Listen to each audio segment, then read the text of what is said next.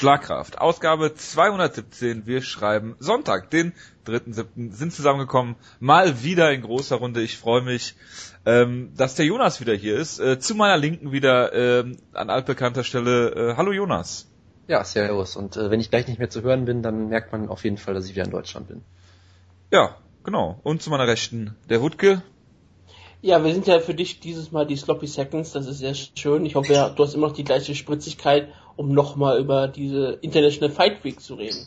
Ja, that's what she said. Und äh, Jonas, ich wollte dich noch äh, informieren äh, über die Geschehnisse in letzter Zeit. Das können wir gerne in der News-Ecke machen. Aber gestern ist Deutschland auch gegen Italien weitergekommen, im, ins EM-Halbfinale eingezogen. Jonas, was sagst du denn dazu? Äh, das, äh, ich war sehr darüber verärgert, dass es so lang ging, weil ich ins Bett wollte dringend, aber ansonsten war das äh, sicherlich sehr schön. Was macht dein Jetlag? Äh, ich habe bis 5 Uhr geschlafen, mir geht's wunderbar. Hervorragend.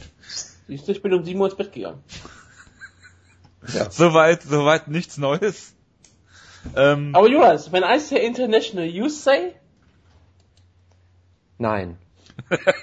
Nein. Richtige Antwort. Okay, äh, bevor wir mit allen wichtigen Dingen anfangen, fangen wir mit den wichtigsten Dingen an. Wir haben Geburtstage.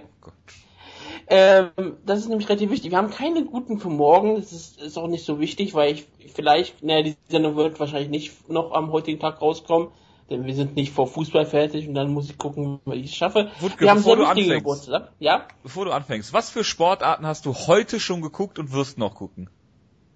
Ähm, ich habe Formel 1 geschaut. Und kein Tennis? Nein, ich bin kein so großer Tennisfan. Ich bin Gott kein so großer Tennisfan. Ich, ich schaue Tennis, aber ich schaue es jetzt nicht ähm, okay. so sehr. Also muss ich ganz ehrlich sagen. Verstehe. Ich, bin, ja, ist ja ich, ich schaue es, wenn ich im Fernseher das laufen habe, schaue ich es gerne, aber ich, ich, ich halte dafür spezielle Fernseher ein, sage ich mal so. Also Verstehe. wir haben jetzt auch relativ wichtige Geburtstage. Das ist auch ähm, für dich, Jonas, sehr wichtig. Erstmal der Mann mit dem äh, Kampf des Jahres, Adam Millistad hat Geburtstag, er wird 29 Jahre jung. Moment, die wer? Ist Adam Milstead. Okay. Das ist das der komische Heavyweight, den der Wutke so abgefeiert hat. Ja, der gegen ja, Chris De La Rocca den Kampf des Jahres hatte. Ja, ja, Verzeihung, dass mir das entfallen ist, wer das war. Wutke ist der Name selbst schon entfallen. Er hat ihn jetzt nur gelesen und sich wieder daran erinnert. Richtig, das ist komplett der richtige Satz. Ähm, Rising-Legende Wanderle Silva wird 40 heute. Das ist ähm, sehr wichtig. Und der wichtigste Kämpfer, den wir hier in Europa haben, Nikita Krylov. Der oh, Minenarbeiter, wird 24. Das freut mich auch sehr. Und natürlich auch die Mixed Martial Arts Legende Will Grigg hat heute Geburtstag. Und wird 25. Auf Gottes Willen. Jonas, weißt du, was wer Will Grigg ist? Äh, haben wir über den letzten Mal geredet? Da war doch irgendwas, oder? Im Gruppenchat? Im Gruppenchat, ja, ist ein nordirischer Fußballer von Wigan Athletic. Ja, wo ich, wo ich weiterhin behauptet habe, dass er nicht so bekannt ist wie Chad Griggs, aber das äh, kann man sicherlich auch anders das sehen. Das ist absolut äh, nicht richtig. Das ist jetzt, glaube ich, absolut nicht richtig. Das ist die, der abgefeiertste Fußballer, der keine Minute bei der EM gespielt hat. Verstehe. Ähm, ja, bevor ich mit der News-Ecke anfange, ähm, kurz ein, zwei Sachen noch. Diese Woche war ich äh, am Donnerstag bei MMA Radio zu Gast, beim Ricky. Ich habe ein bisschen gepodcastet. War ganz angenehm, mal nicht moderieren zu müssen. Äh, falls ihr Bock habt, könnt ihr euch das gerne an, anhören äh, bei MMA Radio. Ähm, euch beiden hat's ja auch einigermaßen gefallen, glaube ich. Ja, man konnte sich das sehr gut anhören auf dem Weg zum Flughafen und nicht ganz bekloppt zu werden um 6 Uhr morgens. Das war, war gar nicht so schlecht. Wenn ihr in der gleichen Situation seid, also um 6 Uhr morgens und äh, zum Flughafen fahrt, könnt ihr euch das gerne anhören ich bin sicher, man kann es auch in anderen Situationen hören, aber äh, in der Situation war es war es ein ganz guter Lückenfüller. Gut. Dann ähm, fangen wir an mit der News-Ecke. Und äh, wir hatten die bewusst kurz, bevor wir dann gleich äh, mit äh, UFC 200 anfangen. Ich wollte das ja so lange rauszögern, wie es möglich ist. Äh, die beiden Kollegen wollten das leider nicht, egal. Ähm, fangen wir damit an, dass UFC Marvin äh, Vittori verpflichtet hat, seines Zeichens Venator-Champion. Da sind wir mal sehr gespannt, was daraus wird. Ähm, die zweite Venator-Neuverpflichtung der UFC nach äh, Emil Meek. Äh, da schauen wir mal, was da noch alles kommt. Vielleicht kommt Mayer Miller ja zurück. Ähm, oder weitere. Ähm, Daniel Omelianschuk, bekannt aus Funk, Film, Funk und Fernsehen und vor allen Dingen durch seinen Kampf äh, gegen äh, Danjo, ist auf äh, Melodium äh, getestet worden. positiv und kämpft trotzdem ähm, in zwei Wochen für die Uf in, in der UFC, Wutke. Du bist Das hier ist- unser Doping-Experte hier, was sagst du denn dazu? Ja, wann wurde er denn ähm, auffällig da? Deswegen, Das, die äh, Tests sind doch jetzt wieder so eine so eine Frage, ob Wir haben ja schon mal, wir haben ja schon mal darüber kann. ge geredet, dass es jetzt viel länger nachweisbar ist als eigentlich angegeben, ne? Genau, und deswegen ist ja sowieso die Frage, ob diese Tests überhaupt eine richtige Wertigkeit haben. Deswegen ist es wahrscheinlich äh, um Milanchuk fair gegenüber, dass er kämpfen darf. Die Frage ist halt, ähm, wenn man ging ja, man hat ja jetzt gesagt, es ist bis zu einem halben Jahr nachweisbar. Wohl Ja. noch. Aber der Kampf äh, gegen äh, Yahya Stanio war ja im Februar und da ist er ja noch nicht positiv getestet worden. Aber die Frage ist halt die Sache, hat ist der Test jetzt, hat er vorher vor dem Kampf was genommen? Muss es ja nachweisen, dass es ihm einen Vorteil im Kampf gab, dass er es genommen hat. Die Frage ist halt, ähm, Ja, aber darum geht's ja nicht. Aber wenn er doch im Februar nicht auf äh, äh, äh, den Stoff getestet worden ist und jetzt schon, angenommen, es wird beides mal auf das auf das Zeug getestet und er ist jetzt auffällig geworden, dann kannst du nicht sagen, dass er es letztes Jahr genommen hat. Weil es ja dieses Jahr, äh, diesem Jahr auf der Dopingliste steht. Das ist garantiert korrekt, aber ich vermute mal, er hat gute Sportanwälte, die genau das ähm, argumentieren würden. Daniel Umiljanczuk hat gute Sportanwälte. Er ist Pole, natürlich. Okay, verstehe. Ähm, Jonas, hast du. Bellator geguckt? Äh, natürlich nicht, nein. Also hat keiner hier Bellator geguckt. Ich habe sehr viele GIFs mir angeschaut. Okay. Dem Mitchell Michael soll ausgenockt. Von Soll, dem Michael Chandler Out- äh, Knockout, der sehr schön Ja, war. gut, den, den habe ich natürlich auch gesehen, ja, wo er versucht hab- hat, das ist äh, natürlich sehr viel natürliche Power, die da eine Rolle gespielt wo hat. er äh, erfolglos versucht hat, äh, operativ den Schnurrbart von Patrick Pitbull zu entfernen. Das hat leider nicht geklappt, aber hat ihn dabei aus Versehen dann ausgenockt. War ein sehr Ja. schöner Knockout auf jeden Fall. Man sieht halt, harte Arbeit lohnt sich. Ja. Ich würde eher sagen, es ist halt diese natürliche Kraft, die äh, äh, Michael Chandler da hat. Das versteht jetzt auch Ja. wieder niemand, das ist das Tolle daran. Doch klar, wir haben doch nur Stammhörer. Das ist richtig. Aktuell Jetzt- sowieso nur. Matt Mitrione ähm, ist wohl ziemlich verprügelt worden bei Dynamite äh, letzte, vorletzte Woche. Und ähm, also hat jetzt einen Kampf äh, für London angekündigt und äh, klar, äh, wir fordern ja schon seit langem, dass die Medicals ähm, härter sein sollten oder da härter durchgegriffen werden sollte. Aber ähm, Matt Mitrione konnte sich ja wohl auch an das eine oder andere nicht mehr erinnern, aber ist kein Problem, er kämpft in London, er hat die äh, medizinische Freigabe bekommen. Erstmal, ich habe mir den Knockout angeschaut, den er äh, erlebt hat, und ich muss ganz ehrlich sagen, dass der Kampf nicht abgebrochen wurde, ist ein Wunder. Denn er fiel ähm, steif zu Boden und äh, Big John sah sich das an und er wäre in jeder anderen Situation Ja. zu 100% reingesprungen, bin ich mir sehr sicher. Okay. Also das es war eine sehr, sehr komische Situation, dass er da nicht reingesprungen ist. Aber er hat es halt nicht getan. Matt Mitrione sagt aktuell und hat glaube ich auch auf der Pressekonferenz schon gesagt, dass er äh, im Nachhinein sich nicht an den Kampf erinnern konnte. Habe ich Lavar Johnson gesagt? Ich habe, ich habe Du hast ich hab, Big Johnson gesagt. Ach so, ah, äh, das ist natürlich falsch. Ich meine Big ist John McCarthy. eine äh, ersch erschreckende Vorstellung, dass Lavar Johnson Ref ist. Das macht mir Ja, er Angst, ist, ist sehr sportlich. Ich dachte, er ist im Knast. Aber gut, das, Das- ist, äh, das soll Josh Rosenthal auch sein. Hey, vielleicht refft er dort Kämpfe. Kann doch gut sein.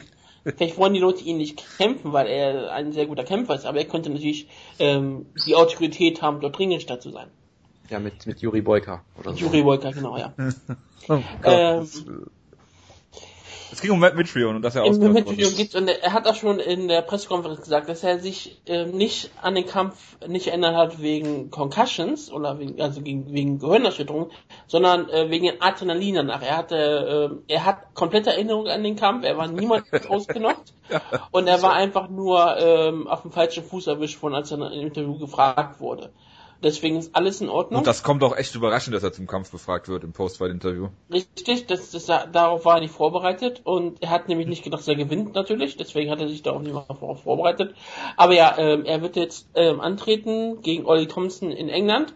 Ich finde das sehr gut. Ich, wir sind ja hier immer offen dazu, dass wir ähm, gesundheitliche Probleme einfach ignorieren und dass wir ähm, Ja, auch Medicals abschaffen wollen. Ja, Denn genau dafür sind wir bekannt. ich meine, ist- wir wollen zurück zu den guten alten Tagen vom Mixed Martial Arts. Und da ist es relativ wichtig, dass mit Mitrion nach drei Wochen Pause und dem er brutal zu Boden geschlagen wurde, wahrscheinlich ausgenockt wurde, wieder kämpft. Gleichzeitig fand ich aber auch manche Argumente sehr gut, wo wir gesagt haben, ja, so häufig wird er vielleicht auch im Training ange angeschlagen, wir erfahren von solchen Sachen nie und trotzdem kämpfen die Kämpfer. Es ist halt immer wieder so eine Das Sache. macht die Sache aber nicht gut. Nein, es macht die Sache auch wegen PR nicht besonders gut, weil wir haben es diesmal ganz klar gesehen, dass er angeschlagen wurde. Und das ist natürlich eine andere Sache, als wenn das im Training dann verschwiegen wird. Dass sowas passiert, ist logisch, genauso wie jede andere Verletzung, die, die verschwiegen wird und solche Sachen. Darüber, da können wir halt nichts dran ändern in dieser Kultur. Ja, doch. Aber jetzt haben wir es, jetzt haben wir es ja gesehen und da ist es halt nicht besonders gut für Bellator, die in letzter Zeit, sagen wir mal so, ein bisschen Pech mit Medicals hatten und das ist ein bisschen schief gelaufen. Und es ist bestimmt nicht besonders positiv. Dass Sie könnten doch ihre eigenen Medicals ist, durchführen. Ja, klar, ähm, das werden sie in England auch tun. Sie werden auch bestimmt nur auf Drogen testen. Sie könnten vernünftige das- Medicals machen, wo zum Beispiel auch ein CT gemacht wird oder geröntgt wird. Ich habe den Eindruck, dass das nicht passiert. Und das ist sehr, sehr besorgniserregend. Nein, das, denkst Gerade, du. gerade weil Bellator äh, ein bisschen, ähm, ja, da schon sehr auffällig geworden ist, was das angeht. Und ähm, da sollten sie, äh, hätten sie sich eher einen Gefallen getan, indem sie mit, mit, mit Fiona aus dem Kampf genommen hätten, vorsorglicherweise. Und ähm, naja. Ja, aber er hat alle Tests bestanden, wie es gesagt wurde, äh, völlig frei. Und wie gesagt, in, England werden sie dasselbe Labor benutzen wie die UFC in Macau für den Kang Lee-Kampf. Das ist ja Doping. Doping ist ja was anderes als äh, offensichtlich äh, gehirnerschüttert. Ja, aber ich finde es auch gut, dass ähm, wir in England damit auch keine Probleme haben werden. Bellator wird alle, alle, es wird genauso handhaben, als wäre der Kampf in New Jersey stattfinden würde. Ja, ja, natürlich. Absolut. Ähm, Sage Northcutt hat einen Reebok-Deal bekommen. Das ist sehr schön, das freut uns alle. Wir sind große, Sage- wir sind große Sage Knocker Fans und wir wollen alle die T-Shirts haben. Speziell der Jojo, ein großer Sage Knocker Fan. Ja, ich bin ein sehr großer Safe Northcutt-Fan. Äh, ja. Und die letzte News, bevor wir zur Kampfankündigung kommen, natürlich, äh, leider müssen wir drüber reden, Ryan Jimmo ist verstorben. In der Nacht äh, in, äh, von Sonntag auf Montag, glaube ich, letzte Woche. Ähm, ist ja äh, weithin bekannt, was da passiert ist, wohl eine Auseinandersetzung mit zwei Leuten und ist dann von einem ähm, ja, Pickup, glaube ich, überfahren worden und ist dann verstorben.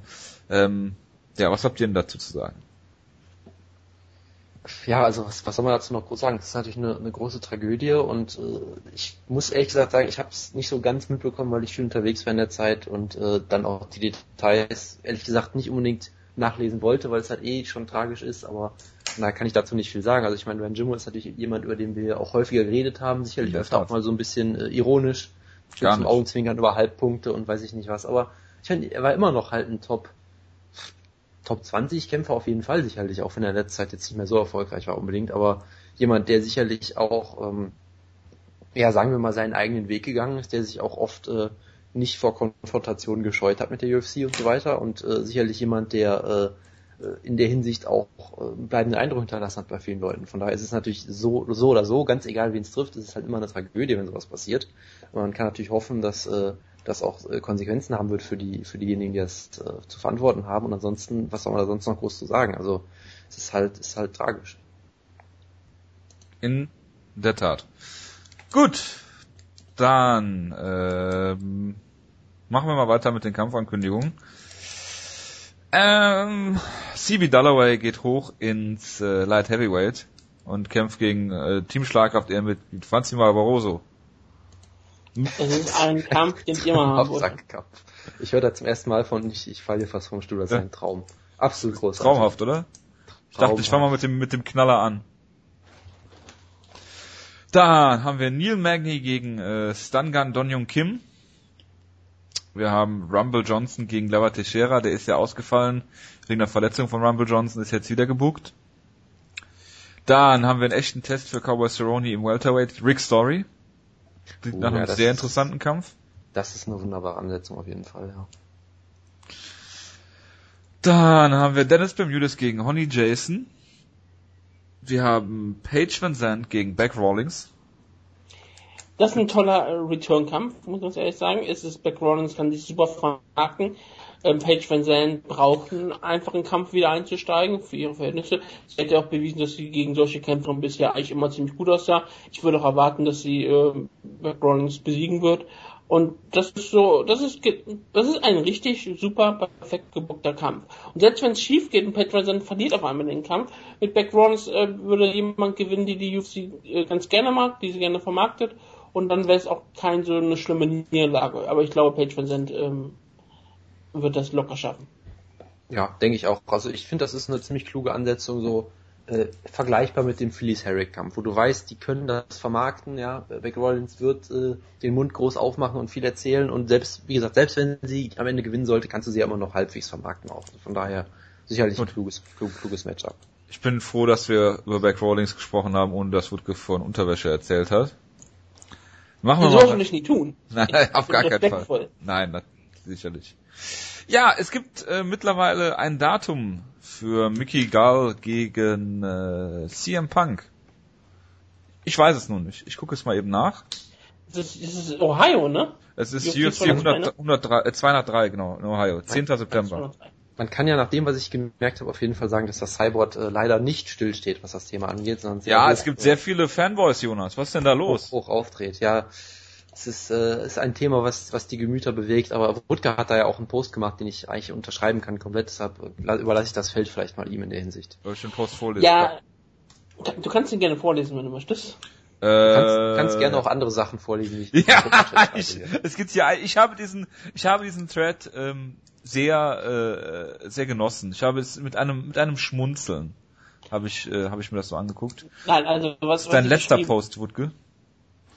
Nee, mein letzter Post war es nicht, aber ich muss es ja nicht vorlesen, weil ich mir. Nein, ich kann, ja, ich kann ja gerne meinen Punkt aber nochmal sagen. Bitte. Ich sage dir ganz ehrlich, egal wie der Kampf ausgeht wird, MA Twitter, MA Medien und so Cyborg, es wird unfassbar unerträglich sein, egal wie, denn beide Seiten sind aktuell komplett widerlich es ist ähm, eine relativ schlimme Sache, weil du weißt ganz genau, wenn CM Punk brutal verliert, werden sich alle MA-Fans darauf ein abkeulen, die werden ihren großen Penis rausholen und ihn die ganze Zeit in der Hand haben und ihn die ganze Zeit hoch und runter wählen, hm. weil sie total glücklich sind, dass CM Punk Jonas, verloren hat, weil, weil, weil ja, CM absolut, Punk absolut. hat denn, denn CM Punk hat ja sogar sowas behauptet wie, ich könnte ja irgendwann mal einen Title Shot bekommen. Und das geht ja überhaupt nicht für solche Disrespektierlichkeiten im Mixed Martial Arts. Man will, man will nur respektvolle Kämpfer haben, wie Conor McGregor. Und deswegen sind solche Aussagen völlig ähm, fehl am Platz im Mixed Martial Arts, wo Leute, die ernsthaft und regelmäßig ähm, und gut sind, so wie Nate Diaz, die werden gefeiert, aber wenn CM Punk sowas sagt, dann ist das das Schlimmste überhaupt.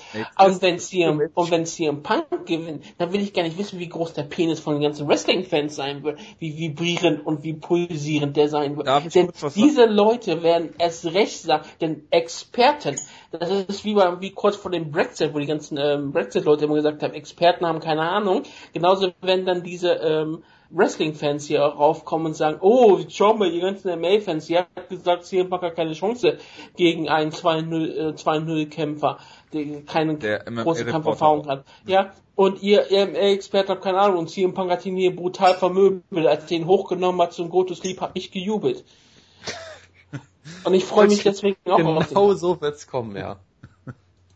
Es wäre ziemlich geil, wenn er das machen würde wenn es auf einmal ein Pro Wrestling Kampf wird. Weißt du, wenn, ja, wenn, es, wenn es auf einmal Wrestling wird. Und ich hoffe, dass Mickey Gall dann aber so fällt, dass er noch äh, einen Fuß am Boden hat und dass es dann illegal ist oder so.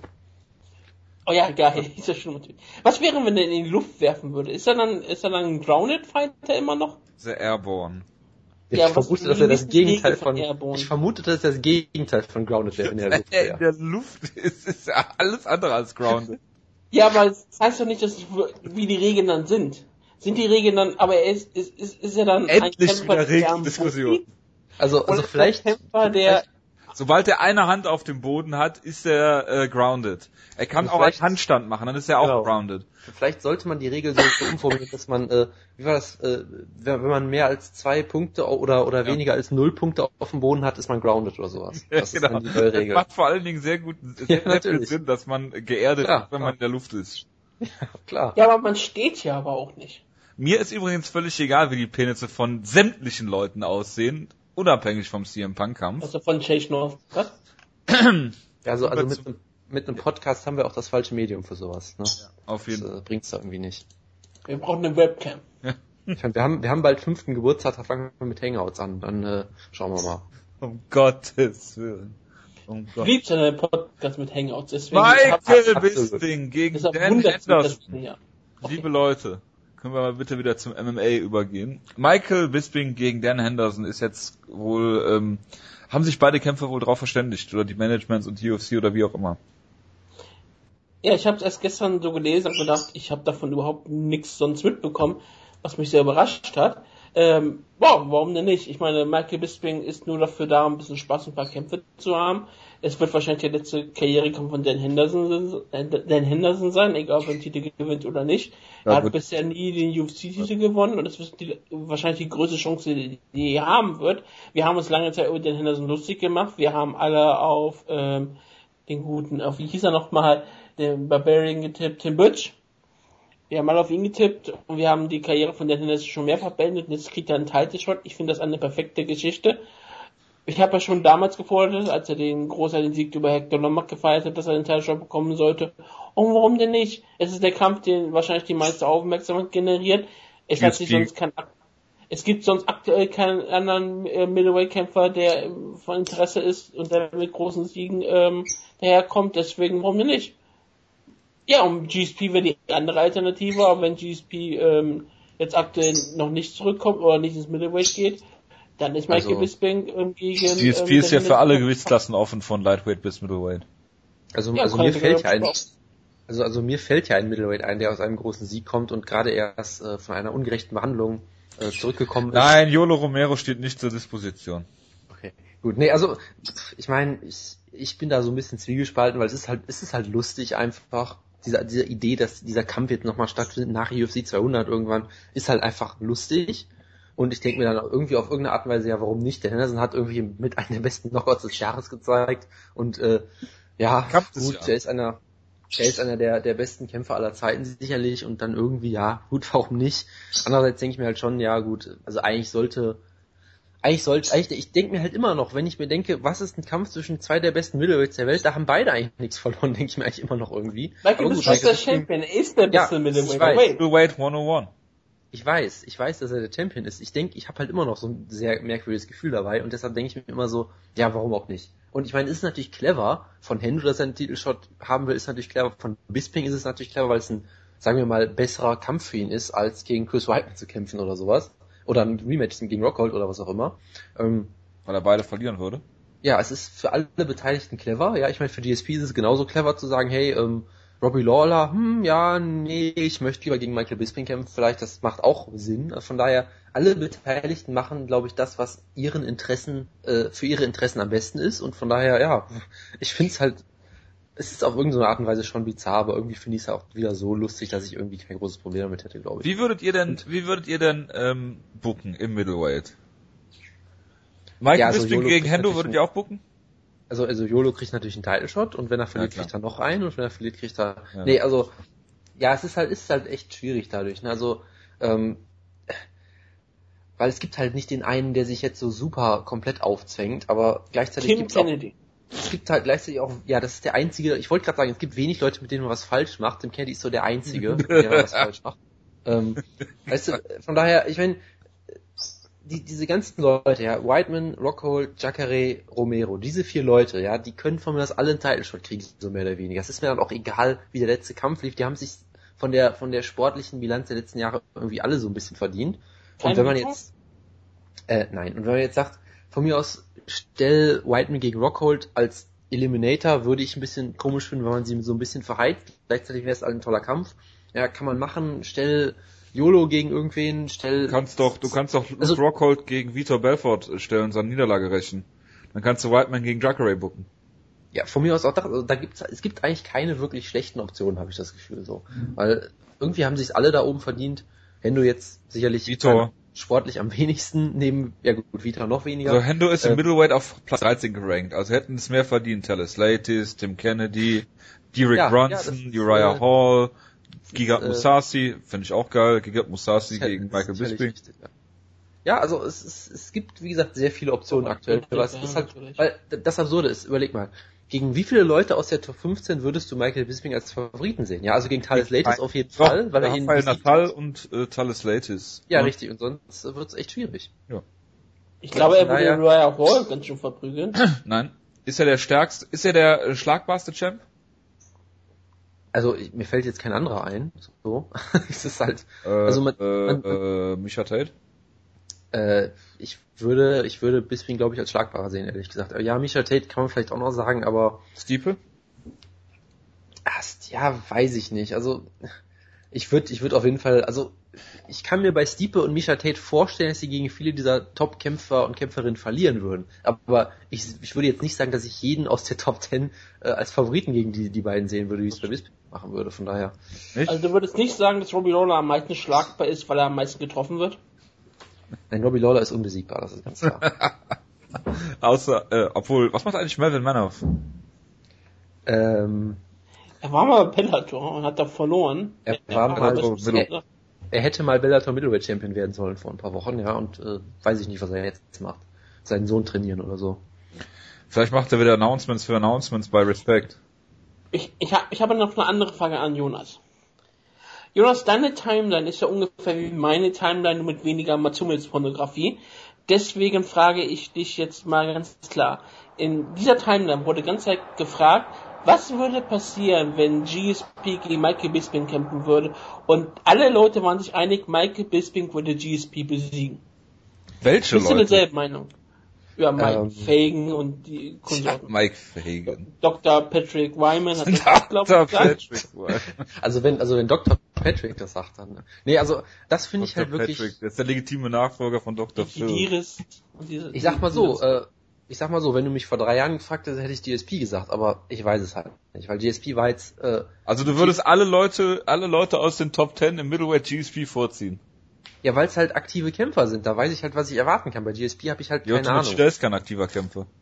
Ähm, okay, der ist ja tatsächlich noch gerankt. Wow. Okay, Ja. wie auch Ja. immer. ja, gut, Machida selbst da, weil Dein- da würde ich sagen, vom Dein Stil her. Kartenhaus-Argument zerbricht. Ja, gut, also äh, wa- was ich damit nur sagen will, ist, GSP ist jetzt wie lange weg? Drei Jahre. Er hat sich irgendwie nochmal das Kreuzband gerissen, glaube ich, und er hat auch ähm, schon in den letzten Kämpfen immer noch auf einem sehr hohen Niveau gekämpft, aber auch da schon leichte Zeichen ist gegeben, dass er ein bisschen abgebaut hat, hat über Erinnerungslücken geredet und all solche Sachen. Also das sind alles so Sachen, wo ich sage, ich habe nicht die geringste Ahnung, ich, wie ich ja über Dinosaurier reden Michael Bisping keine Erinnerungslücken hat. ja, gut, das ist ein fairer Punkt. Ähm, äh, äh, aber trotzdem, ich weiß halt überhaupt nicht, wie ich GSP einschätzen will. Und dann sage ich halt weiterhin, ja gut, dann hochgehende Gewichtsklasse ist halt auch immer so eine Sache, keine Ahnung. Also das ist halt ich unterstütze dir lieber, dass er runtergeht ins Lightweight. Nein, absolut nicht. Aber ich sage nur, ich weiß nicht, wie ich den Kampf gegen Bisping einschätzen würde. Ich habe nicht die geringste Ahnung. Ich sage jetzt nicht, dass Bisping mit ihm den Boden aufwischen würde. Ich sage nur, ich habe einfach nicht die geringste Ahnung, wie ein GSP aussehen würde im Jahr 2016 oder vielleicht sogar 2017. Und solange er nicht gebuckt ist, will ich mir da auch keine großen Gedanken drüber machen. So. Wenn es soweit ist, dann äh, schauen wir mal. Bis dahin halte ich das jetzt erstmal nur für, äh, ja, sagen wir mal, äh, relativ uninteressantes Gerede. Weil bis er, bis er wirklich nicht äh, Kampf unterschrieben hat oder sowas, ist er für mich immer noch retired und dann warten wir halt mal ab. Gut. Wer, was, wer wischt denn mit wem den Boden auf im Kampf zwischen Carlos Condit und Damien Meyer? Also ich könnte mir sehr gut vorstellen, dass Damien Meyer mit ihm sprichwörtlich den Boden aufwischt, weil das das ist, was er mit allen Leuten macht. Ähm, auf jeden Fall auch eine wunderbare und sehr interessante Ansetzung. Äh, spontan habe ich irgendwie auf Meyer so getippt, aber ich kann mir da sehr vieles vorstellen, inklusive auch irgendwie ein so irgendwie so ein Kampf, der so irgendwie zwei, zehn, acht Runden von Maya hat und dann ein Knockout in der Wird er ausgenockt, Condit oder irgendwie sowas. Ja, genau. Also das ist ein wirklich wunderbarer Kampf und da bin ich sehr gespannt drauf. Wutke, hast du dazu was zu sagen? Ja, ich bin überrascht, dass Carlos Condit einen weiteren Mixed Martial Arts Kampf haben wird, obwohl er nicht mit dem Titel geht. Ich dachte, er wollte Titel oder, ähm, Retirement. und nee, oder Nick Diaz. Nick Diaz, Robbie Lawler, hat er gesagt, also Rematches. Das kann natürlich auch sein. Also, Er ist aber auch der gesagt, Natural Born Killer, das muss man Ja, ja, dazu sagen. Es war völlig klar, dass er irgendwann auf jeden Fall zurückkommen wird und ich, ich freue mich. Das ist ein toller Kampf. Ich meine, der Meyer hat sich absolut verdient. Der Meyer hat sich eigentlich auch einen Titel schon verdient, wenn er es unbedingt machen möchte. Dass Ja, er jetzt nochmal ja. gegen Carlos Condit antritt, das, das, das spricht schon Bände. Das ist schon ziemlich hart, aber ich meine, was gibt's Besseres? Ich meine, Carlos Condit ist einer der unterhaltsamsten Kämpfer Ja, in der UFC-Geschichte. Tyron Woodley hat es sich auf jeden Fall mehr verdient als Damien Meyer. Absolut, ja, absolut. Absolut. Ganz unironisch auf jeden Fall. Scho- Sorry, Wutke, ich wollte dich nicht unterbrechen. Ich musste eh kurz das Mikrofon stumm schalten, weil ihr Motorrad vorbeigefahren ist. Ähm, nö, sonst kann es konnte äh, einer der heißersten Kämpfer in der UFC-Geschichte, ihn gegen Dale Meyer zu sehen, der ja da eine sehr bewegte Geschichte hat mit Ja, unterhaltsamen unterhaltsam. Kämpfen. Deswegen, ich, ich, das, das kann ein sehr guter Kampf werden. Äh, Carlos Condit ist ja speziell für seinen Ring bekannt und deswegen bin ich sehr gespannt, was er mit Dale Meyer machen wird. Nimmt ihn zu Boden und wird das vermittelt. Genau, Carlos, nein, nein, Carlos Condit nimmt ihn zu Boden und zermittelt Dale Meyer. Ja. Genau, Carlos Condit macht den Den Hardy und nimmt ihn zu Boden und wird sofort zermittelt. Das wäre großartig. Ja, auf jeden Fall. Er macht den Cyborg Santos. Ach ja, herrlich. Gut, das äh, war's dann dazu. Jonas, Ja, bitte. over under. Over Under. Stage. Genau. Ich habe dran, ich habe tatsächlich dran gedacht und mir Fragen überlegt. Ja gut, wir haben dich ja auch ganz dezent im Gruppenchat darauf hingewiesen. Ganz subtil, indem ihr den Titel des Gruppenchats geändert habt und solche Geschichten. Ja, ja, das. Ja, Das ich, müssen wir ja auch tun bei dir, sonst tust du es ja nicht. ja, tut mir leid, ich war äh, viel beschäftigt in letzter Zeit. Ab sofort. Das war doch vorher schon so. Ja, ja, ja, ja, kommt. Du wolltest auf speziellen Wunsch von dir haben wir das Spiel jetzt noch aufrechterhalten. Aber da Ja, du ich- ja keins der Spiele bisher gewonnen hast, die wir hatten, Ich bin, ja- ich bin, ich bin am Scrollen, ja. Ähm, Glückwunsch äh, Downfall of Gaia nochmal. ähm, kurze Frage, da ihr, wir ja alle Bellator Dynamite auch geguckt haben, wurden irgendwelche Freakshow-Kämpfe eigentlich Ich angekündigt? glaube nicht. Du würdest hier? mit Patreon zählen? das ist eine sehr gute Frage, ja. Aber Äh, Matt ich Freak Show würde- schützt mich Freak Show, ne? Ah, Also, Das also kämpft auf mit jeden den Fall. Umständen. Also unter den Umständen würde ich fast schon sagen, ja. Ähm, ich kann ja gerade mal gucken. Das Ding ist, es hat, es hat glaube ich eh jeder, nee, eine Person hat Under getippt. Wer ist das denn? äh, äh, wie auch immer er ausspricht, Jo- Jockel sagen wir immer, glaube ich, Jickel. JKL, Jickel, wie auch immer. Der hat Under getippt, scheinbar, und sonst alle einfach Over. Deshalb bin ich einfach dafür, dass wir ihn screwen und Over sagen. Ja, ich bin auch völlig dafür. Wir sind, ja hier, wir sind so unparteiisch wie die russische MA-Kommission. Ähm, und das ist unser Fehlerkampf. Wir sagen over. Sehr gut. Ich denke, Jückel wird uns nicht widersprechen. Er könnte uns ja Feedback schreiben, indem er schreibt, wie er das findet. Ja, Gut. Soll ich Ja, dann mal, ganz sicher. Soll ich dann mal, soll ich dann mal loslegen mit äh, den Juli-Fragen? Bitte. Gut, zum einen, wir haben natürlich sehr viele Kämpfe, wir haben auch sehr viele Titelkämpfe, deshalb habe ich mir mal überlegt, wie viele Titelwechsel wird es denn geben? Und ich habe das Over-Under bei 0,5 gesetzt. Äh, Was natürlich nicht zählt, ist äh, der Frankie Edgar gegen Aldo-Kampf, weil der Titel ja äh, vakant ist, der Interims, der, der Interimstitel. Ja, was ist mit ja, John Jones? Gegen Äh, der, der zählt auch nicht, weil ja beide Champion sind, Hust, Hust. Also es zählen nur... welche Kämpfe zählen denn dann? Ja, was ist denn das hier? Misha Tate und äh, der Jericho-Kampf. Das sind, glaube ich, die beiden, oder? Was ist Und Raphael das anders? äh, Äh, ja, der Dos Anjos natürlich auch, genau, die, die drei. Also das müssten das dann sein. Genau. Michael, Aldo und Dos Anjos. Also Tate, äh, Dos Anjos, Warte, die drei und natürlich Gadelia gegen ähm, Johancek. Ist das nicht einer von den dreien gerade gewesen? Jetzt bin ich gerade verwirrt. was ist Misha Tate? Jose Aldo, Raphael Dos Anjos und Vier Nein. Aldo zählt doch Ah, nee, nicht. Aldo ist ja, Aldo ist ja Ja. keiner, wo einen Titel wechseln kann. Und Danny Combi gegen John Jones zählt's nicht, weil die beiden Titel haben, oder was? äh, Lawler ist nächsten Monat? Nee, ist Äh, 20. Juli. Ah, tatsächlich. Verdammt. Also, Äh, dann zählen wir nochmal durch. Gott. Micha Gott, Tate gegen der Amanda ist Nunes. echt wahnsinnig groß besetzt, ja. Ich gehe kurz durch. Äh, Misha Tate gegen Amanda Nunes, Johanna Jelecek und gegen Claudia Gadelia. Dann haben wir Rafael dos Anjos gegen Eddie Alvarez und ähm, Robbie Lawler gegen Tyron Woodley. Ja. Pass auf, warte, Woodley, ich muss mir mal kurz aufschreiben, sonst, äh, Ich schreibe es jetzt auch mal in das Over-Under-Dokument dazu. ähm, sollen wir sagen, dass man, wenn man Over sagt, einen extra Punkt dafür kriegt, dass man den richtigen Kampf benennt? Das können wir gerne machen.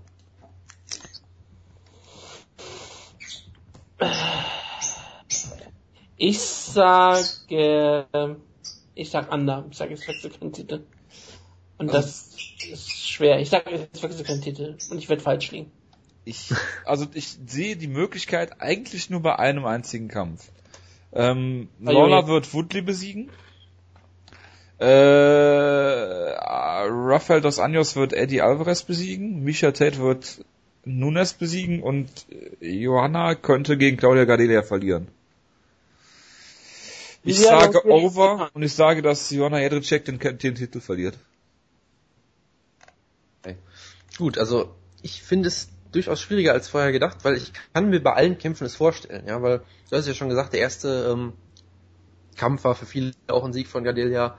Ähm, Tate ist dafür bekannt, dass sie anfangs oft verprügelt wird und niemand verprügelt dich ganz so hart, glaube ich, in der Division wie Amanda Nunes. Ja gut, wenn es dann auch, nicht auch schafft, wenn sie, ja klar, auch, auch wenn sie danach dann schnell auseinanderfällt. Ähm, aber auch da sehe ich zumindest eine Chance in der ersten Runde. Ähm, Alvarez wird, glaube ich, auch ein bisschen unterbewertet, auch wenn ich da doch äh, ADA doch klar vorne sehe und Woodley kann jeden ausnocken, auch wenn ich da auch die Chancen eher geringer sehe. Also von daher, ich sehe bei allen vier Kämpfen eine gewisse Chance und dann aggregiert könnte ich es mir durchaus vorstellen, aber ich gehe auch auf Under, weil ich da doch äh, bei, bei keinem einzelnen Kampf auf den Titelwechsel tippen würde. Gut, dann habe ich, äh, die zweite Frage ist aufgegriffen aus, ähm, aus deinem Gespräch mit Ricky, wo ihr über Derek Lewis gegen Roy Nelson geredet habt und gesagt, ja. Derek, ähm, da wird entweder jemand ganz schlimm umfallen in der ersten Runde oder der Kampf total furchtbar. Ja. Deshalb ist die Frage quasi, wie viele vollendete Runden gibt es und quasi das Over-Under ist jetzt 0,5, also eigentlich ist, heißt es nur, geht der Kampf In die zweite äh, Runde. in die zweite Runde oder nicht, genau. Ich bin ja, ich bin ja Optimist, ne? Ich sag Ist Under. so? Okay. Ich bin auch Optimist, sage Over. oh Gott, ist alles. Ja, ich bin äh, Pessimist und sage Over. Ach, hey. Nee, Moment, Foot hat jetzt auch Over. Äh, Ich habe Over gesagt, ja. Ja, ja, habe ich vertippt gerade. Gut, dann äh, eine ganz wichtige Frage, weil es gibt äh, UFC 200, eine der größten Shows in der Geschichte mit Daniel Cormier gegen John Jones und da gibt es eigentlich nur eine wichtige Frage für mich, nämlich wie oft wird Mike Goldberg Embrace the Grind sagen? So, und ich habe jetzt lange überlegt, wo ich das Over-Under setzen soll. Ich habe mir jetzt überlegt, er wird es auf jeden Fall zweimal sagen. Da war ich mir eigentlich relativ sicher. Er wird es irgendwie mal beim beim Entrance oder am Anfang des Kampfes irgendwie so erwähnen, ja, Daniel Cormier ist dafür bekannt, wie niemand andere den Grind zu embracen und so. Ja. Und dann wird er es bestimmt nochmal im Kampf sagen, wenn Cormier hinten liegt. Deshalb habe ich das Over-Under Ja. jetzt mal auf 2,5 gesetzt und ich sage ab Entrance bis Kampfende. Also, okay. Ab En Entrance meint ähm, in dem Moment, wo sie rauskommen und nicht dieser Trailer, der vorher gesprochen wird. Nein, nein, das, das Hype-Video nicht, nee. Also wirklich die Entrances, die Einzüge der, ja, der Einzug von, Corm, von Cormier oder wer auch immer als erster rauskommt dann halt. Jones wahrscheinlich. Ja, Jones, weil der Interim Champion ist. Ja, Ja, der Herausforderer, stimmt, stimmt. theoretisch. Cormier ist ja der echte Champion. Ja. Ähm, 2,5 hast du gesagt, also mindestens Ja. dreimal. Yep. Ja, der Goldie haut das raus. Da bin ich mir, da bin ich mir ziemlich sicher, der haut das raus. Jetzt ist auf seinem Zettel stehen. Der Kampf ähm, wird länger gehen. Ich glaube nicht, dass es da ein Finish gibt. Kommen wir ja gleich noch zu. Zumindest kein schnelles Finish, sagen wir mal so. Und ich sage, ähm, ja, du wirst es wieder mit den Grind umarmen übersetzen. Ich bin der anderer Meinung, aber ich sage äh, over. Ich bin da zuversichtlich. Sehr gut.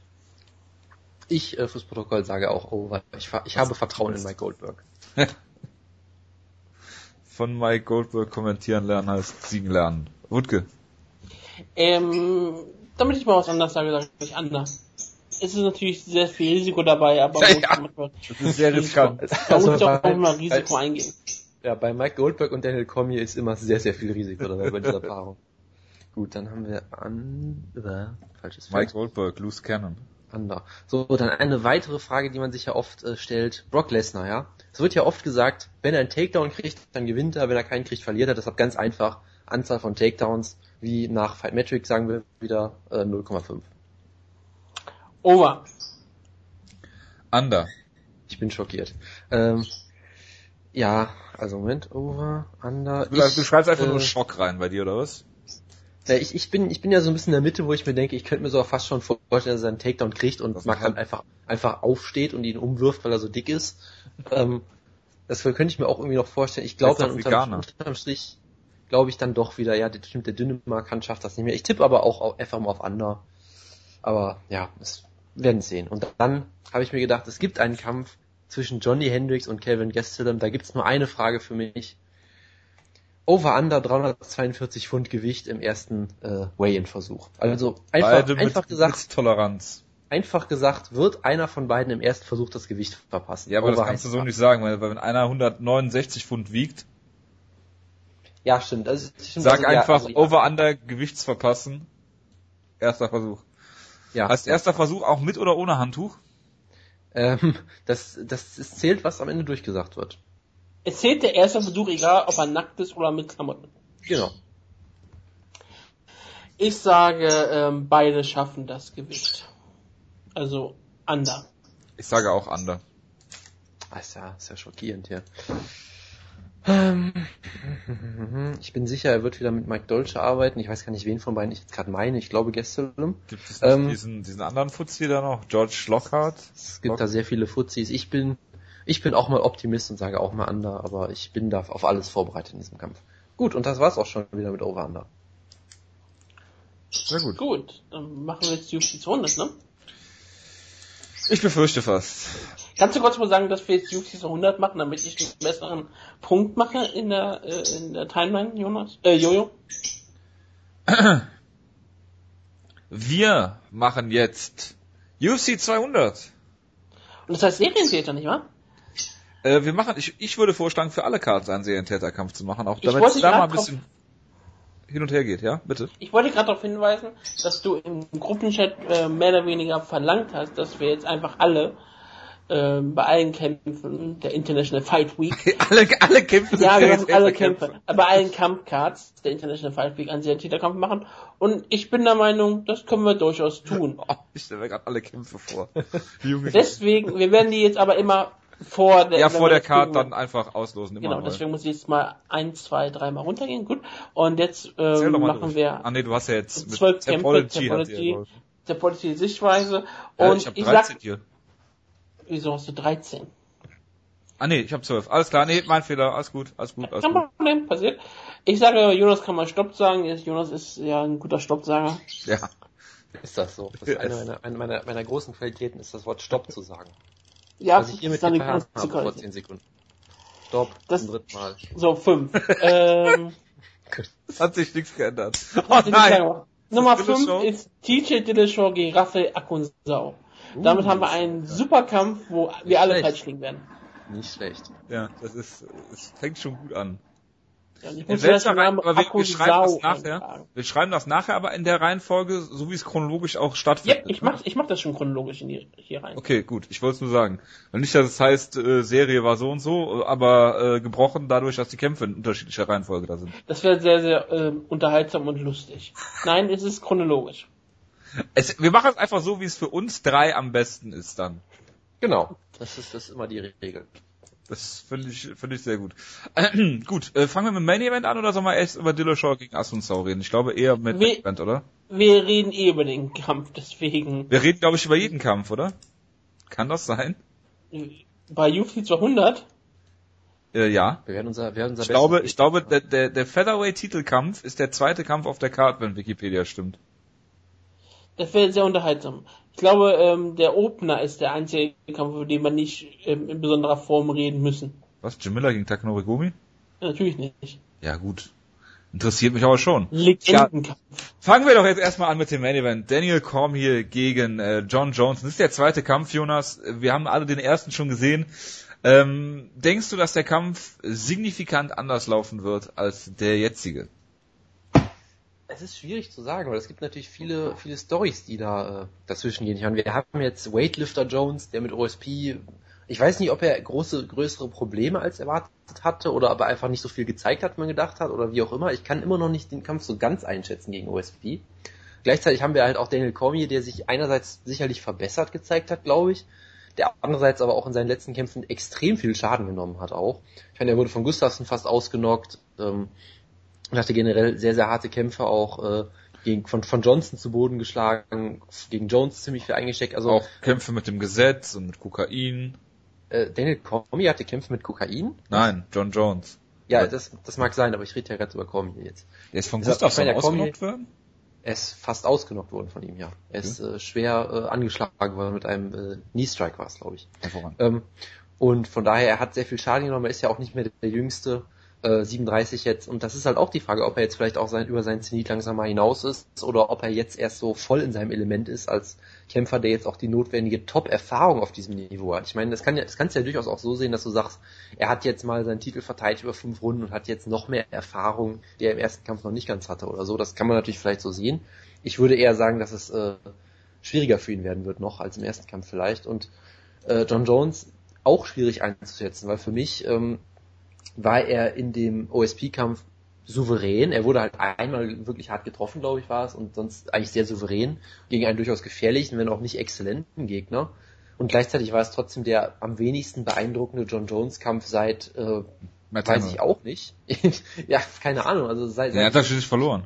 mich, mich erinnern kann fast schon. Also es war halt schon irgendwie, was man denkt, ja, er ist immer noch extrem gut und es ist unfassbar schwierig ihn zu besiegen. Gleichzeitig sieht's halt, ist halt die Frage, ne, hat er den Kampf jetzt nicht ganz ernst genommen? Hat er teilweise gar nicht, ich meine, teilweise ist er aus Zeitkontrolle wieder aus, aufgestanden, wo du denkst, okay, will er jetzt vielleicht auch gar nicht unbedingt finishen oder will er einfach nur fünf Runden mal kämpfen, um wieder quasi den, den Ringrost abzuschütteln und so. Also der Kampf ist für mich halt wirklich extrem schwer zu bewerten. Aber unterm Strich sage ich einfach weiterhin noch, dass John Jones den ersten Kampf äh, klar gewonnen hat. Es war, ein, es war ein hart umkämpfter Kampf. Comey hat durchaus auch gute Akzente setzen können im Clinch mit seinen Uppercuts und so weiter und so fort.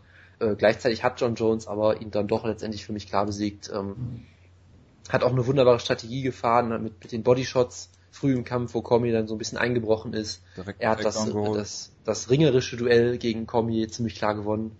Ich finde, da hat Comey, glaube ich, in der fünften Runde oder sowas noch einmal einen Takedown geholt und dann ist Jones sofort wieder aufgestanden. Also es sagt jetzt auch nicht so viel aus und für mich hat John Jones den Kampf klar gewonnen, den ersten Kampf. Und hat auch gezeigt, dass er sehr strategisch klug auch kämpfen kann und genau die richtige Strategie für Cormier auch gefunden hat. Und für Cormier, ich weiß halt immer noch nicht, wie er den Kampf gewinnen soll, weil er, er muss halt in dieser Boxdistanz kämpfen, er muss vielleicht in den Clinch gehen, diese Uppercuts zeigen, sehr schön, äh, vielleicht auch im Clinch selber versuchen, ihn gegen den Käfig zu rücken und so weiter und so fort. Gleichzeitig ist John Jones im Clinch selbst auch unfassbar gefährlich, mit seinen Elbows und äh, seinen, seinen Trips und so weiter und so fort. Und auf lange Distanz hat Cormier auch keine Chance. Also es ist halt für Cormier ein, ein extrem schwieriges Matchup, glaube ich, weiterhin. Und er ist, er ist ein absoluter Elitekämpfer, ohne Frage, ja. Sowohl im Light Heavyweight als auch vermutlich immer noch im Heavyweight, weil es ja nicht so, als wäre Heavyweight jetzt in den letzten drei, vier Jahren besser geworden unbedingt. Ähm, aber gleichzeitig halte ich John Jones einfach für einen der besten Kämpfer, vielleicht den besten Kämpfer, den wir in diesem Sport je gesehen haben. Und deshalb, ich glaube, er wird hier wieder gewinnen. Es wird vermutlich vielleicht sogar ähnlich aussehen wie der erste Kampf. Ich glaube auch hier vielleicht nicht unbedingt an Finish, weil John Jones zum einen, glaube ich, äh, etwas konservativer auch geworden ist, seitdem er Champion ist. Und ich meine, das siehst du ja auch häufig. Das siehst du auch bei so jemandem wie Aldo zum Beispiel, dass du, dass es sehr viel schwieriger ist, den, den Titel zu behalten und zu verteidigen, als ihn zu gewinnen. Und dass dann Leute auch etwas konservativer kämpfen oft und es vielleicht auch müssen, weil du halt immer gegen die Besten kämpfen musst. Und ich glaube, er wird dann vermutlich doch äh, per Decision gewinnen. Das wäre dann für John Jones die äh, fünfte Decision in Folge. Ähm, das, da glaube ich, zeichnet sich durchaus so ein gewisser Trend ab und ich glaube, es wird auch hier wieder so sein, wieder so ein relativ klarer Kampf, wo er vermutlich dann vielleicht nicht alle fünf Runden gewinnt, vielleicht wie im ersten Kampf verliert er eine Runde, vielleicht maximal zwei, auch das kann ich mir aber auch schwer vorstellen. Am Ende wird er, glaube ich, klar gewinnen. Wutke. Ja, ich, ich weiß es ganz ehrlich gesagt nicht. Jonas hat schon sehr viel zu diesem Kampf gesagt, was ich wunderschön finde, dass Jonas jetzt wieder dabei ist. Das gibt diesem Podcast wieder die Energie und etwas Professionalität, die gefehlt hat, wenn ich alleine Previews machen muss. Ich weiß jetzt Wenn- nicht, ob er mich Du weißt, will. du weißt, dass ich auch noch dabei bin, ne? Was? Also okay, ja klar. Ähm, aber ganz ehrlich, wer hört dir schon zu? Ich höre mir selber ziemlich gerne zu. Ich weiß, Junge, das war auch nur Spaß. Aber Ach Jonas so. gibt Jonas, ja, mit dir kann man es ja machen. Nein, aber. Jonas gibt den Ganzen noch eine gewisse ähm, Energie und ähm, eine gewisse Meinung, die sonst immer gefehlt hat.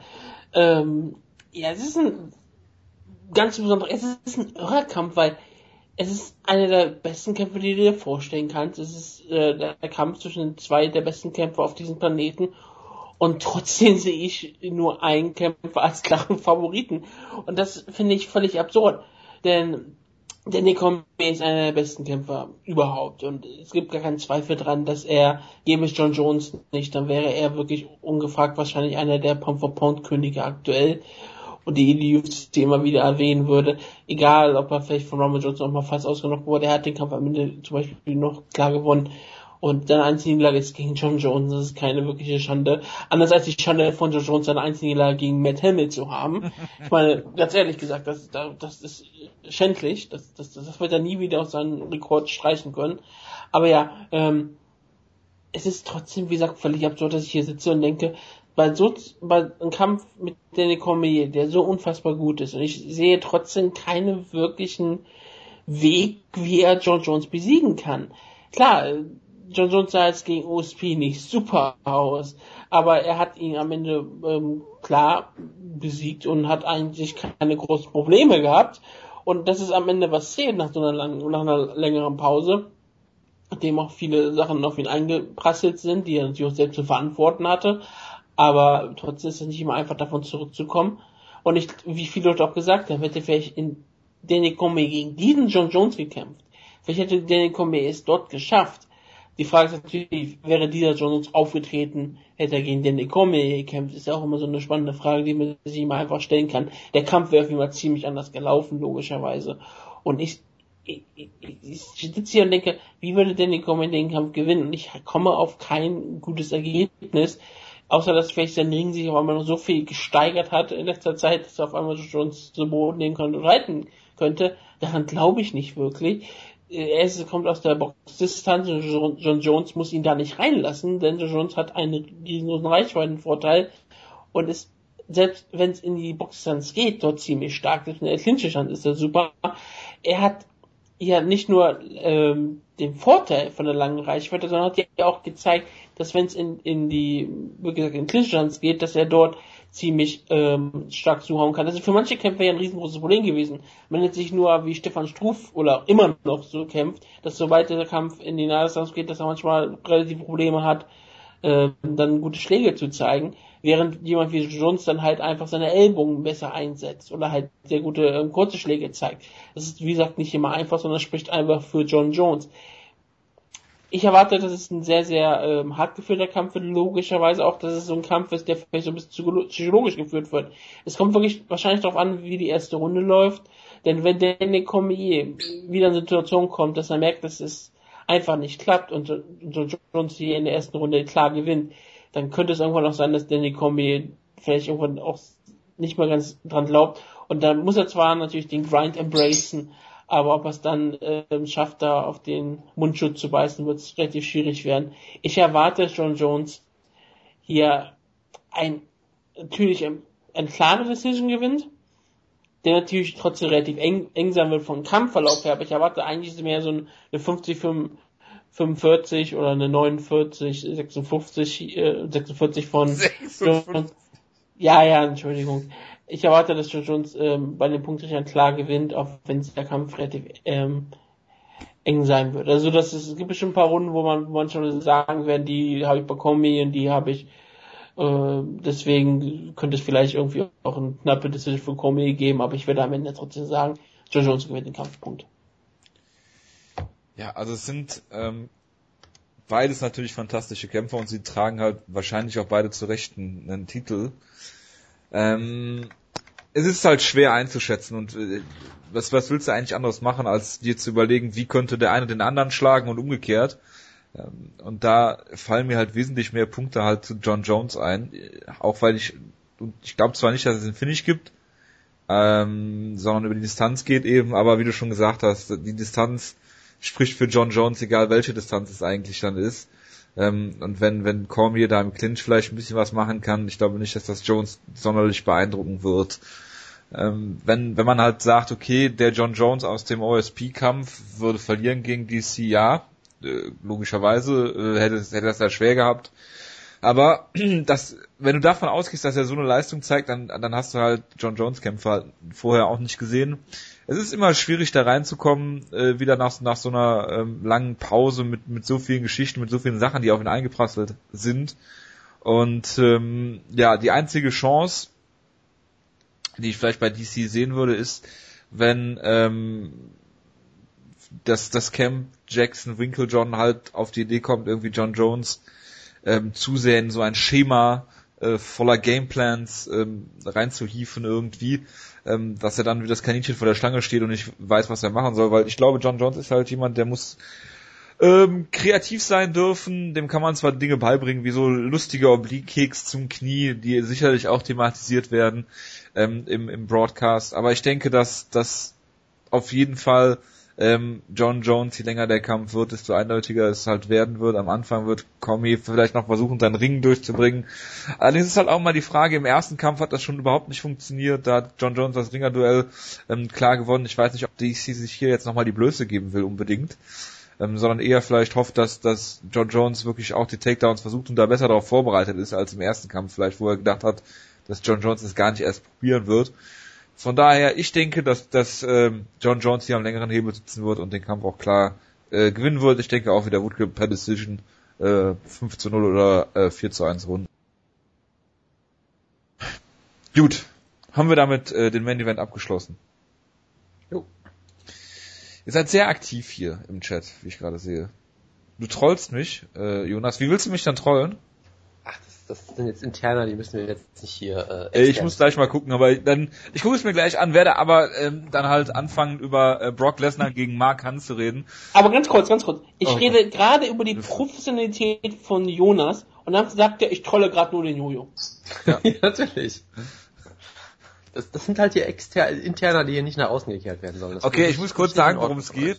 Dr. Patrick Wyman hat die neue Twitter-Funktion genutzt und sich selbst retweetet.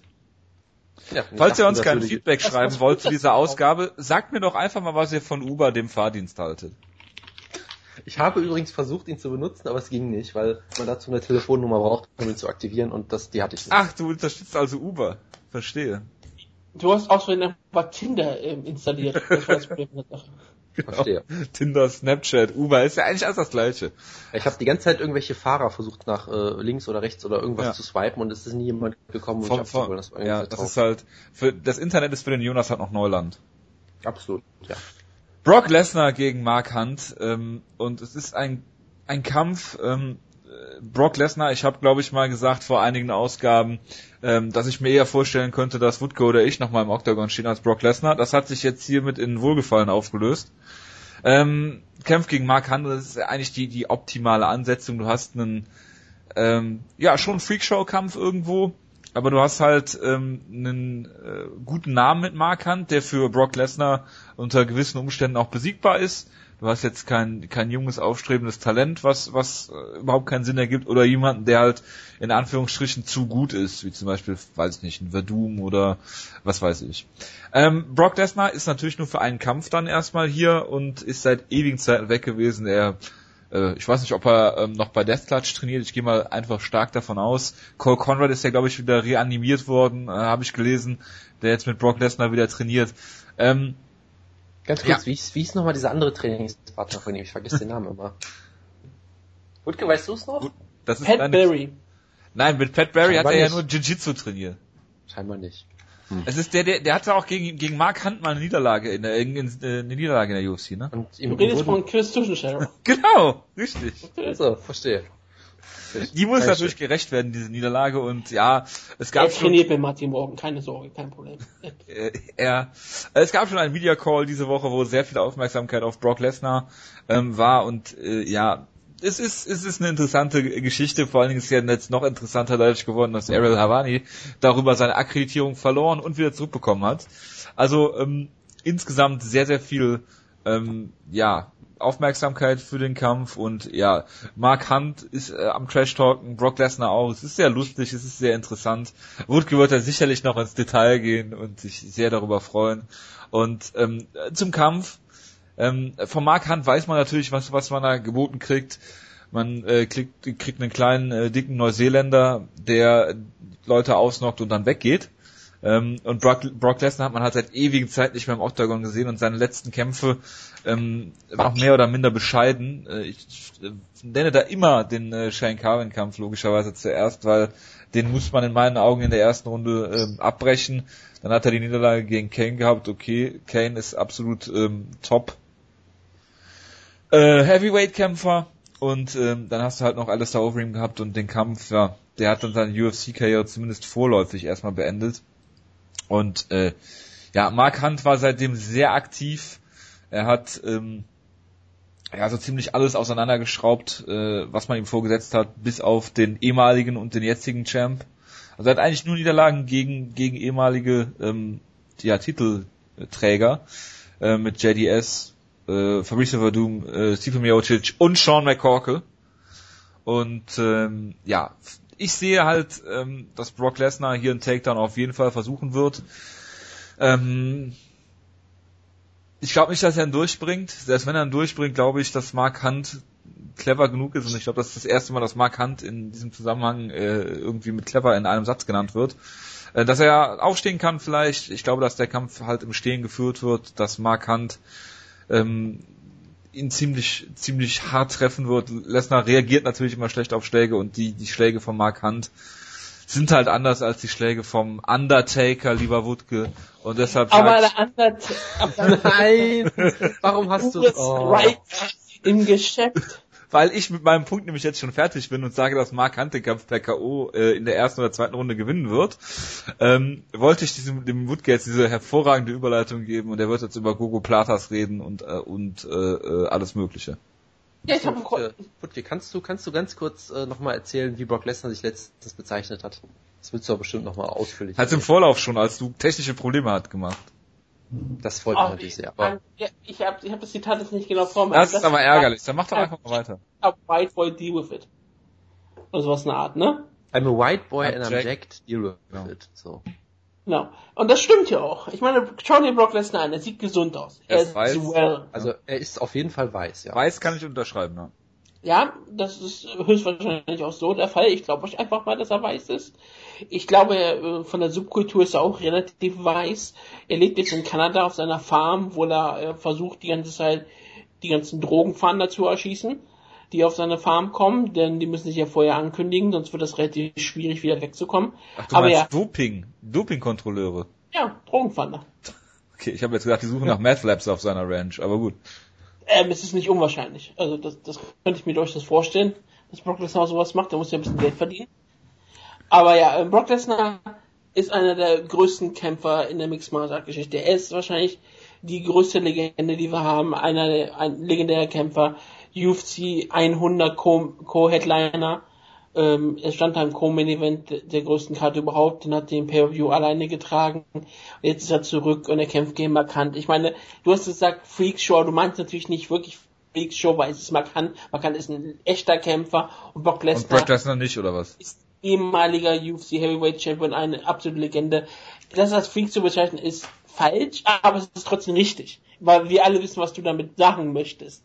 Es ist schon ja, etwas. Du auch irgendwie Mark Coleman, der mal ein UFC-Turnier ge gewonnen hat, in Kampf jetzt stecken, dann wäre es auch eine Freakshow.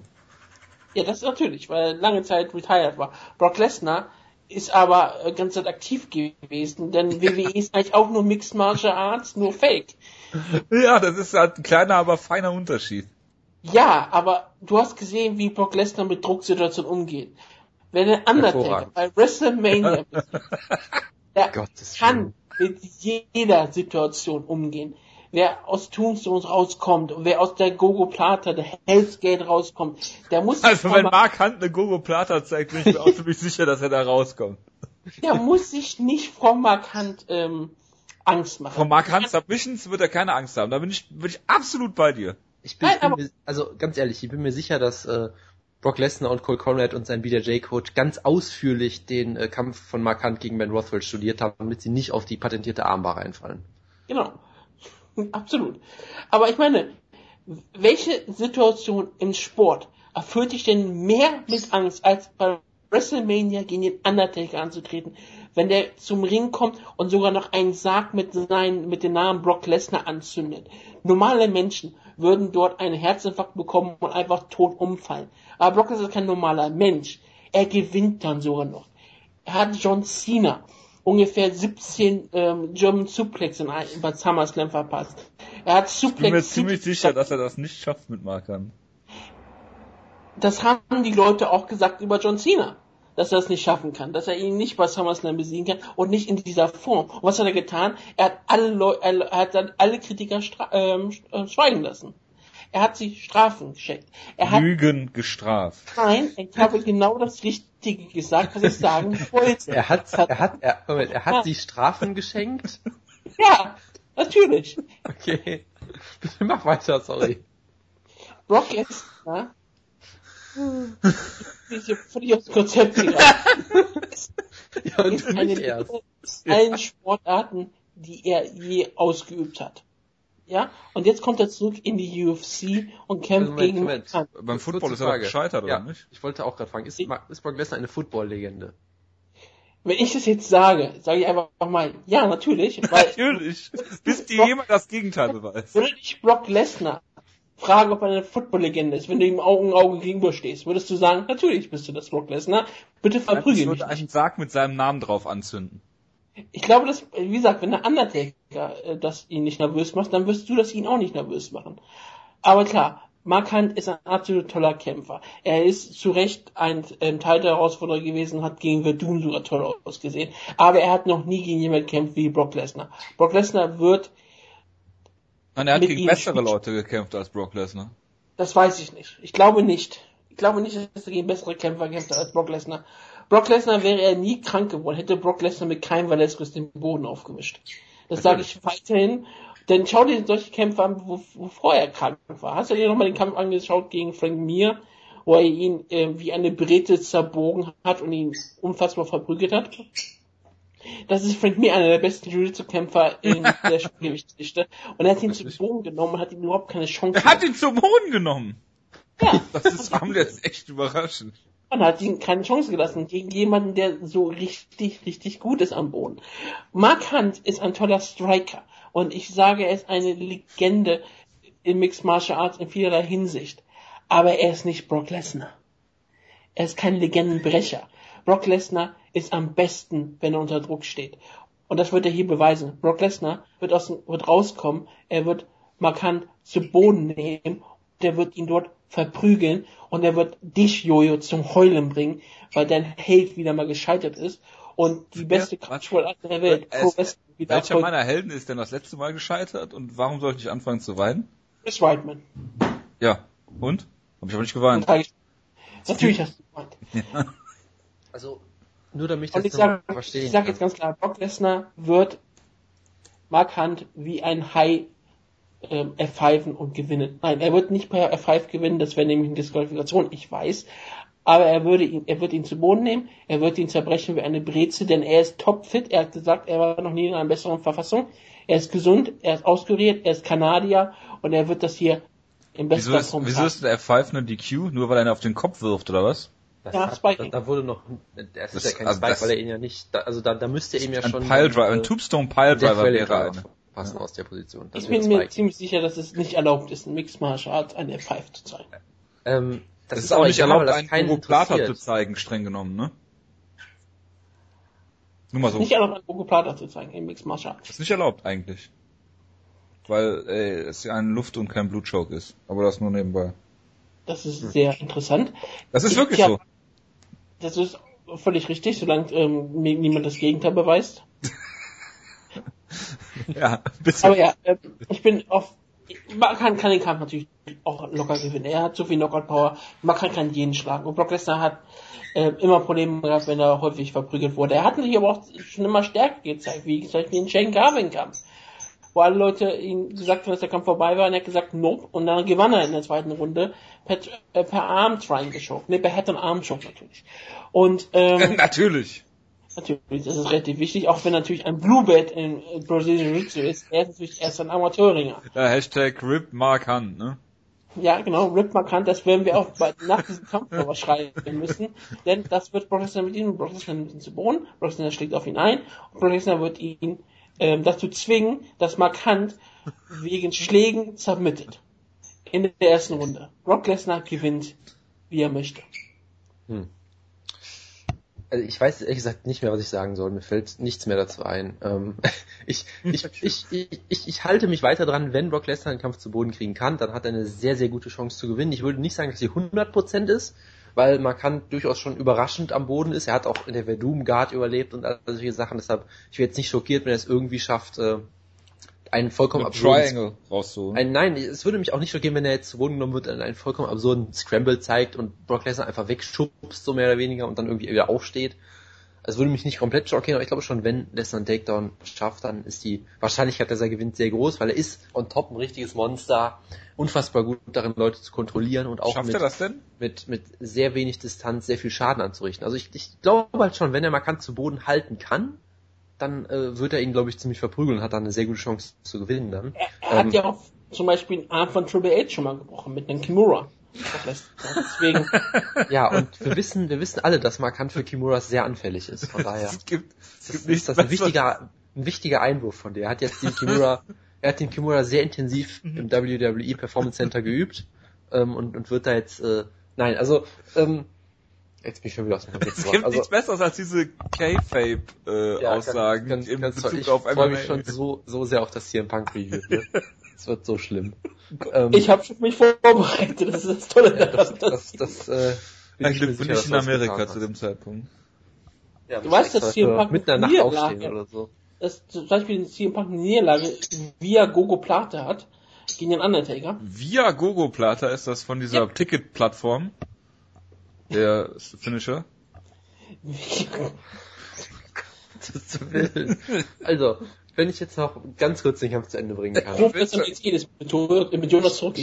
Ich, ich glaube, dass Brock Lesnar eine sehr gute Chance hat, falls er ihn zu Boden kriegt und auch halten kann. Ich glaube, wenn er ihn zu Boden kriegt, hat er eine gute Chance, ihn da zu halten, weil er ist halt sehr gut in der Top Control. Aber den zu Boden kriegen wird halt schwierig, weil zum einen ähm, Mark Hunt hat den niedrigen Schwerpunkt, woran das auch immer liegen mag. Ähm, er ist mittlerweile ein wirklich richtig guter Takedown-Abwehrer geworden. Ähm, kann den Übergang sehr oft verhindern, um mal wieder war so auf klar, Deutsch zu sprechen. kommt.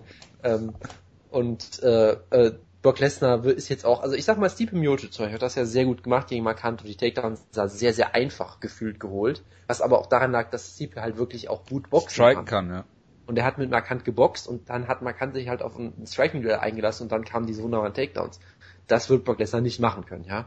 Ich meine, Brock Ja, aber der Woodke hat ja gesagt, er gewinnt den Kampf, wie er will. Also wenn Brock Lesnar ein Kickbox-Duell mit Mark Hunt führen will, dann gewinnt er bin das ich, halt. Da bin ich mir sicher. Dann wird er wie ein junger Joe LeBanner aussehen und, äh, und ihn da komplett Das ist wegklatschen. das Haus, was Brock Lesnar gebaut hat.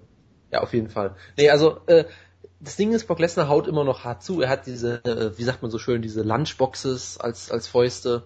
Und äh, ich meine, wenn er jetzt Mark Hunt innerhalb von drei Sekunden zu Boden schlägt und dafür sorgt, dass Mark Hunt eine Rückwärtsrolle macht, wie damals Keith Haring, es würde mich jetzt auch nicht ab komplett schockieren, aber doch dann ziemlich. Deshalb im Stand ist Hunt natürlich um Meilen besser.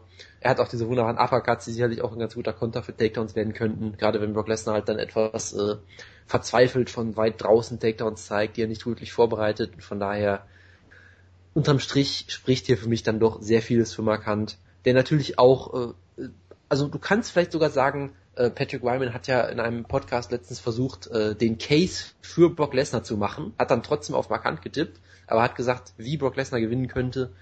Ähm, und da war halt auch viele dieser Punkte und was halt auch mal gesagt wurde, ähm, Lesnar ist inaktiv gewesen. Das könnte vielleicht sogar ein Vorteil für ihn sein. Weil Mark Hunt war in letzter Zeit sehr, sehr aktiv und mit, äh, ist er jetzt, ich weiß nicht, ob er jetzt 42 ist oder 42 wird, aber er ist auf jeden Fall ein Young Man, selbst für die Heavyweight Division nicht mehr so ganz. Aber Ähm, ist 42. Selbst für die Heavyweight Division ist er mittlerweile, ich glaube, ein Middle-Aged Man. Ja. Ähm, und äh, da hat er natürlich auch sehr viele harte Kämpfe genommen. Er wurde mehrmals jetzt ausgenockt, auch in letzter Zeit. Hat viele harte Kämpfe gemacht, äh, muss, musste Veganer werden, was sicherlich auch eine schwierige Umstellung ist. Und von daher kann es natürlich durchaus sein, dass Mark Hunt dann äh, vielleicht auch äh, zu hart gekämpft hat in letzter Zeit, wohingegen dann Brock Lesnar frisch und genesen ist. Mhm. Äh, das Trotz kann seines ich auch Duells sagen. gegen den Undertaker. Ja, das ist halt, das, das Ja, war natürlich ein, ein harter Kampf damals, aber äh, das ist ja auch schon eine Weile her. Ja. Und äh, lass mich ganz kurz zu Ende machen, Wutke. Deshalb unterm Strich glaube ich, du kannst ein Argument für Brock Lesnar finden auf jeden Fall. Und ich glaube, sie haben hier, also anfangs habe ich den Kampf ja abgelehnt, weil ich sage, er ist viel zu hart. Ich sage immer noch, Todd Duffy hätte ich immer noch irgendwie lustig gefunden, aber gut, mittlerweile habe ich mit dem Kampf auch äh, meinen Frieden geschlossen und ich sage, es ist immer noch ein annähernd gewinnbarer Kampf für Lesnar, wo du halt zumindest einen Weg sehen kannst, wie er gewinnen könnte, was ich jetzt gegen viele andere Top-Leute vielleicht eher Todd nicht sehen nicht. würde. Ähm, von daher, ich glaube, vieles spricht gegen Lesnar. Er hat trotzdem eine gewisse Chance, aber unterm Strich muss ich auf Mark Hunt tippen. Er wird einen äh, Uppercut zeigen, ihn zu Boden schlagen. Brock Lesnar wird bei zwei auskicken, aber dann merken, dass er nicht mehr im Pro Wrestling ist und wird dann einfach ausgenockt dadurch. Ich glaube, dann ist. Ich habe eine Frage für dich, Jonas. Oh Gott. Nachdem du ja immer markant hypst, das ist sogar eine ernsthafte Frage, keine Sorge. Was ist der beste UFC-Sieg in der Karriere von Markant? Ähm, Schau mal auf deine Siege. ohne Frage Ben Rothwell. Nein, ich muss, ich muss auch. Ja, im 2011. Das war nicht der ähm, Dark Lord Ben Rothwell. Das war immer noch der Affliction Lord Ben Rothwell. Ja. Richtig. Ähm, Stephen Struve. das war. Mile High. Äh, Ich sag mal so, sag mal- äh, das, das, das spricht äh, für oder gegen die Heavyweight Division, könnte man vielleicht sagen, ja. Ja, wenn, wenn du so auf die Brock Lesnar Siege schaust. Er hat Frank Mir besiegt, als Frank Mir auf dem Höhepunkt seiner Karriere war. Und er hat ihn lächerlich gemacht. Er hat Shane Carvin besiegt, als Shane Carvin auf dem Höhepunkt seiner Karriere war. Und er hat ihn lächerlich gemacht. Er war, dann, ja, schwer, er war dann schwer krank und hat halt gegen Canvallis und alles Overeem verloren. Und dann, eine dann, Schande. Hat er, dann, dann hat er gegen Divertikulitis gekämpft und die Krankheit lächerlich gemacht. Richtig, er wäre fast gestorben, hat, und hat, hat trotzdem gewonnen, ja. Genau, dann hat er sich Also- über Kanada lustig gemacht und ist dahin gezogen. genau, Ja. also das ist, äh, ist eine bewegte Karriere auf jeden Fall. Aber was ist jetzt der Punkt, den du damit machen willst? Ich Nein, glaube, er will den Punkt das- machen, dass Brock Lesnar bessere Sieger hat als markant, ja, das steht ja außer Auf jeden Frage. Fall. Aber das hat in diesem Kampf mal äh, überhaupt Aber nichts wie, zu sagen. wie hypt mir denn Markant? Markant hat Siege über wertlose Gegner. Frank Mir im Jahr 2016, Bigfoot Silver im Jahr 2015, ganz, ganz kurz. Ich Ben Rothwell im Jahr festhalten, ja? 2011. Bitte, ganz, ganz kurz Pause. Ich muss noch mal festhalten. Wutke ist ein so großer Brock Lesnar Mark, dass er gerade Frank Mir als wertlos bezeichnet hat. Im Jahr Nur, 2016? nur, nur damit er ein Argument für Brock Lesnar machen kann. Das ist Wahnsinn. Also bitte. Brock Lesnar, egal was passiert, ist auch immer die größere Legende und wird immer eine größere Legende bleiben und ist auch der bessere Kämpfer von beiden. Verstehe. Aber dafür hat Brock Lesnar noch nie Stefan Leko besiegt. Das muss man auch mal sagen. Das ist richtig. Es war nicht in der UFC und es war auch nicht im Mixed Martial Arts. Was sagst du jetzt? Stefan Leko Ach, hat auch wir bei reden Pride, hier nur über Mixed Martial Arts. also, also Stefan Leko hat bei Pride auch sehr erfolgreich im MMA gekämpft Ich- und äh, Brocks gegen Naoya Ogawa verloren. Ich habe speziell UFC-Kämpfer erwähnt. Ja gut, Das also das ist zum natürlich, Beispiel also Pride, große Siege gefallen über Mirko Krokop oder Yosuke Nishishima. Das ist natürlich äh, außer Frage. Und Den Bobisch, bitte vergiss nicht Den Bobisch. aber es ich ist, hoffe, es ist war Den natürlich Bobisch. dass du sagst, dass man Kickboxing Ich nicht heranziehen kann, während man Pro Wrestling schon heranziehen kann. Pro Wrestling und Mixed Martial Arts ist das gleiche. Ja. Und Das hast Kickboxen, du immer noch nicht, das hast du immer noch nicht verstanden, Jojo. das ist natürlich, Kickboxen ist da sehr artfremd. Ja, natürlich. Ja. Mixed Martial entstand aus Pro Wrestling. Ach ja. Gut. Fragt mal Mario, Anthony- Mario Gomez ist übrigens die EM vorbei. Das ist tragisch. Das ist eine, Sehr- gute, das ist eine gute Zäsur, die ich hier gerade gewählt habe. Zäsur, nicht Zensur. Kehrtmaschine. Ich würde hier niemals zensieren. Was hat er Ja. gemacht? Hat er, hat er, wurde ihm Backstage ein Oberplata äh, an, angebracht? Nein, er hat sich doch gestern im Spiel verletzt. Ach so, das habe ich wieder alles nicht mitbekommen. Ich war Ja, zu siehst du, müde. das war das Jetlag. Ich dachte, er Die wurde Tiere einfach nur aus, raus. Ich dachte, er wurde, ja, das habe ich mitbekommen. Ich dachte, er wäre einfach nur ausgewechselt worden. Nee, nee, der war verletzt. Verstehe. Ja, äh, Wutke, da du ja so wenig Redeanteil hast in dieser Ausgabe, äh, musst du direkt weitermachen mit, äh, als Frauenbeauftragter, ist der nächste Titelkampf, der hier auf dem Pla äh, Plan steht, zumindest laut Wikipedia-Reihenfolge, kommt Misha Tate gegen Amanda Nunes nach Jose Aldo und äh, Frankie Edgar. Was keinen Sinn ergibt, weil die Gewichtsklasse ist niedriger. Das mag sein, ist aber egal, wir reden jetzt zuerst über den Kampf. Ja, er wird doch zuerst kommen, Michael Tate gegen Amanda Nunes. Ziemlich guter Kampf. Also Amanda Nunes hat sich das ja absolut verdient gehabt. Ähm, Sie ist auch eine sehr, sehr aggressive, wunderbare Kämpfer, wie Jonas ja schon erwähnt hat. In der ersten Runde kann sie wahrscheinlich jede Kämpferin der Welt besiegen. Selbst Ronda Rousey, wo Ronda Rousey nicht schlagbar ist, wie wir ja immer noch wissen. Ähm, Amanda Nunes ist halt eine Kämpferin, die sehr, sehr stark abbaut mit der Zeit, aber wie gesagt, in der ersten Runde, da muss man sich äh, ähm, ganz schön drauf vorbereiten. Sie hat auch, wie gesagt, jetzt auch gegen Valentina Shevchenko gezeigt, dass sie auch über Distanz gehen kann und dort immer noch gefällt bleiben kann. Dort hat sie den Kampf auch ein, zweimal zu Boden genommen und sah dort ziemlich gut, dass sie ist ja, glaube Sie ist in der dritten Runde aber ziemlich verprügelt worden. Ja, sie hat aber nicht so stark abgebaut wie zum Beispiel gegen Ketzingano. Aber ich meine, das ist, das ist eine Steigerung, sonst wäre sie in der zweiten Ja. Runde eingebrochen. Das ist- das, das ist so eine wunderbare. Das ist eine Steigerung um, um 100 Prozent. So wie Jose Aldo nach dem Accompanying-Desaster sich auch irgendwann gesteigert hat. In der, später war er irgendwann in der fünften Runde sogar noch, sogar relativ gut, obwohl er mal in der fünften Runde klinisch tot war. Er hat einen Star gemacht. Er hat den größten Star Kanadas gemacht. Seit, jetzt ist es Brock Lesnar. Unwichtiger. Aber ja, ähm, Amanda Nunes ähm, sehr gefährlich am Boden, in der ersten und zweiten Runde wahrscheinlich, aber wahrscheinlich in der ersten Runde mehr. Und wie gesagt, sehr gut am Strikerin, sehr viel Power. Die hat jetzt zum Beispiel das Argument mit einer wunderbaren Kombination zu Boden geschlagen und dann am Boden submitted. Und sowas ist ja auch nicht auszuschließen gegen Micha Tate. Micha Tate aber ist eine perfekte Allrounderin, die auch wirklich gezeigt hat, dass sie gegen Top-Strikerinnen oder gegen ziemlich gute Strikerinnen wie Holly Holm am Ende eine, eine Submission rausholen kann, dass sie sich nicht äh, nervös machen lässt von anfänglichen Problemen, sondern erst die durchgeht und dass sie halt immer an ihren Sieg glaubt, egal was passiert. Und das ist sogar ihre größte Stärke. Und die Sache ist, es ist ein Fünf-Runden-Kampf und Amanda Nunes ist, hat bisher noch nie eine gute dritte Runde gehabt. Deswegen ist es für mich so ein Kampf, wo ich sage, ja, wenn Nunes wieder komplettes Risiko eingeht und in den ersten zwei Runden hat sie wahrscheinlich sogar solide Chancen gegen Micha Tate. Ich würde sogar sagen, dass sie in der ersten Runde richtig starke Chancen hat, auf jeden Fall die Runde zu gewinnen, die zweite Runde auch. Aber dann muss Mama Nunes endlich mal beweisen, dass sie die Distanz gehen kann. Und jetzt hat sie ja noch die Championship-Distanz. Und das wird das große Problem sein. Ich erwarte, dass Micha Tate in den ersten beiden Runden Probleme gegen Nunes haben wird. Nur um dann durch ihre bessere Kondition auf jeden Fall den Kampf zu gewinnen und auf jeden Fall den so rauszuholen.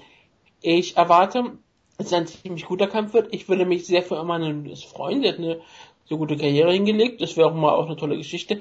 Ich denke aber eher, dass Micha Tate hier durch ihre Erfahrung und durch ihre Fähigkeiten den Kampf gewinnen wird. Ich glaube, dass sie in der vierten Runde äh, mit Amanda Nunes machen kann, was sie möchte. Das wird vielleicht übertrieben, weil vielleicht wird Amanda Nunes endlich mal schlau werden, sich etwas mehr pacen. Das hat sie auch schon im Shevchenko-Kampf gemacht. Trotzdem sah sie in der dritten Runde wieder nicht gut aus. Aber es ist trotzdem eine Steigerung gewesen. Ich sage, äh, Micha Tate gewinnt in der vierten Runde per Submission gegen Amanda Nunes, weil Amanda Nunes dann doch zu sehr abgebaut hat und Micha Tate am Ende eine Finisherin ist. Ja, Jonas. Jonas ist stumm geschaltet. Ich bin gerade am Kauen, Verzeihung. Mach du mal erstmal. Dann mache ich erstmal. Also, ja, ich kann mich da eigentlich in Wutke nur anschließen. Ähm, Micha Tate mag ich logischerweise nicht besonders. Ähm, hat jetzt im Prinzip einen relativ einfachen Kampf bekommen, wenn man halt sich mal die anderen Gegnerinnen, die da so zur Disposition stünden, anguckt. Ich glaube, gegen, gegen Ronda würde ich sie hinten sehen, gegen Holly Holm vielleicht im Rückkampf hinten ähm, sehen, aber gegen Amanda Nunes ist natürlich eine Gegnerin, die passt ähm, stilistisch zu, zu Misha. Er hat natürlich unglaubliche Power, aber wie Wutke schon sagt, er, sie hat noch nicht mal eine gute dritte Runde gehabt bisher. Und das kann natürlich dazu führen, dass sie halt versucht, ähm, sich zurückzunehmen, ihre Kräfte einzuteilen und dann diese Gefahr, die von ihr ausgeht, in den ersten Runden dadurch halt negiert wird und sie halt durch dieses, diese übertriebene Vorsicht in Anführungsstrichen immer ähm, dann Misha noch mehr in die Karten spielt, dass sie Misha dann halt noch leichteres Spiel hat und ihren Gameplan durchbringen kann von Anfang an, ohne dass sie vielleicht sogar in die dritte, vierte Runde gehen muss, weil ich denke, wenn sie sie zu Boden nimmt, man weiß, was Misha kann, sie hat gutes Ringen, sie hat gute Submissions, ähm, im Grappling würde ich ihr da auf jeden Fall den Vorteil äh, geben. Und ähm, Misha war natürlich in der Vergangenheit nicht sonderlich clever. Im äh, Holly Home Kampf fand ich sie sehr, sehr clever. Und ich denke halt auch, wenn Amanda sie in den ersten Runden hart treffen sollte, steckt Misha das weg. Sie hat ein gutes Kinn. Und ich denke, dass sie hier ähm, eine Submission holen wird. Ähm, je früher, desto besser für Misha natürlich. Aber ich glaube, dass es halt so in die dritte, vierte Runde geht und sie dann halt da die Submission holt. Durch einen Head and Arm Choke. Boah, ist das. Ich wollte gerade auf ich wollte gerade auf einen Arm Triangle tippen, das ist echt schlimm. Ja, ich habe ja Head and Arm Choke gesagt. Ach so, ich immer noch Arm Triangle. Also also Misha Tate wird mit Side Choke in Runde 4 gewinnen natürlich. Ähm, nee, also ich schließe mich einfach euch beiden an. Ihr habt das beide sehr gut äh, äh, gesagt, um äh, Zeit ein bisschen zu sparen. Ihr habt die, die Dynamik des Kampfes, glaube ich, gut beschrieben. Daher, ich würde mich nicht wundern, wenn Amanda Nunes die erste Runde ausnockt, weil Amanda Nunes hat die Möglichkeiten und die Power dazu. Gleichzeitig ist Misha Tate unfassbar hart im Nehmen, einer der ja, härtesten Kämpferinnen und auch Kämpfer generell, die man sich vorstellen kann, geschlechtsübergreifend, die ist wirklich unfassbar hart im Nehmen. Und deshalb glaube ich nicht, dass Emmanuel Nunes das schafft. Und ich glaube, Emmanuel Nunes muss es aber versuchen und weil sie halt über die Decision, glaube ich, nicht unbedingt eine Chance hat und dann wird sie sich eh verausgaben und dann wird sie am Ende vermutlich gefinisht oder verliert eine klare Decision und deshalb sage ich auch Michael Tate per Submission vielleicht in den, in den letzteren Runden. Vielleicht sogar schon ab der dritten Runde, aber ich, ich glaube, vierte Runde ist auch wirklich ein ziemlich guter Tipp. Gut. Der nächste Kampf ist natürlich prädestiniert für dich, Jonas. Ähm, Jose Aldo gegen Frankie Edgar. Ja, äh, Ach, Mist, ich dachte, wir reden jetzt über, über Marco Marin schon. Schade. Nein. Da werden wir auch äh, uns möglichst kurz fassen. Der spanische Messi. Jose Aldo gegen Frankie Edgar. Ähm, Jonas, ähm, Jose Aldo hat man ja nicht so viel von gesehen in seinem letzten Kampf. Frankie also, Edgar auch nicht. Also ich meine, ich mein, äh, er hat äh, Conor McGregor hart getroffen in ihrem Kampf, nur hat ihm das auch nicht besonders viel gemacht. Genau. Bitte, Jonas. Das ist der Jonas weg. Herrlich. Wutke, bist du noch da? Der Jonas, ist der Jonas weg? Ach, das ist... äh, Gebakel. Was? Man hat dich überhaupt nicht gehört. Du kannst ja nochmal komplett von vorne anfangen. Ist so ein Traum. Also, Jose Aldo gegen Frankie Edgar, ein absolut großartiger Kampf. Ich weiß noch, der erste Titelkampf war so einer der Kämpfe, auf die ich mich am meisten gefreut habe, seit, äh, seit Fan sein, so mehr oder weniger.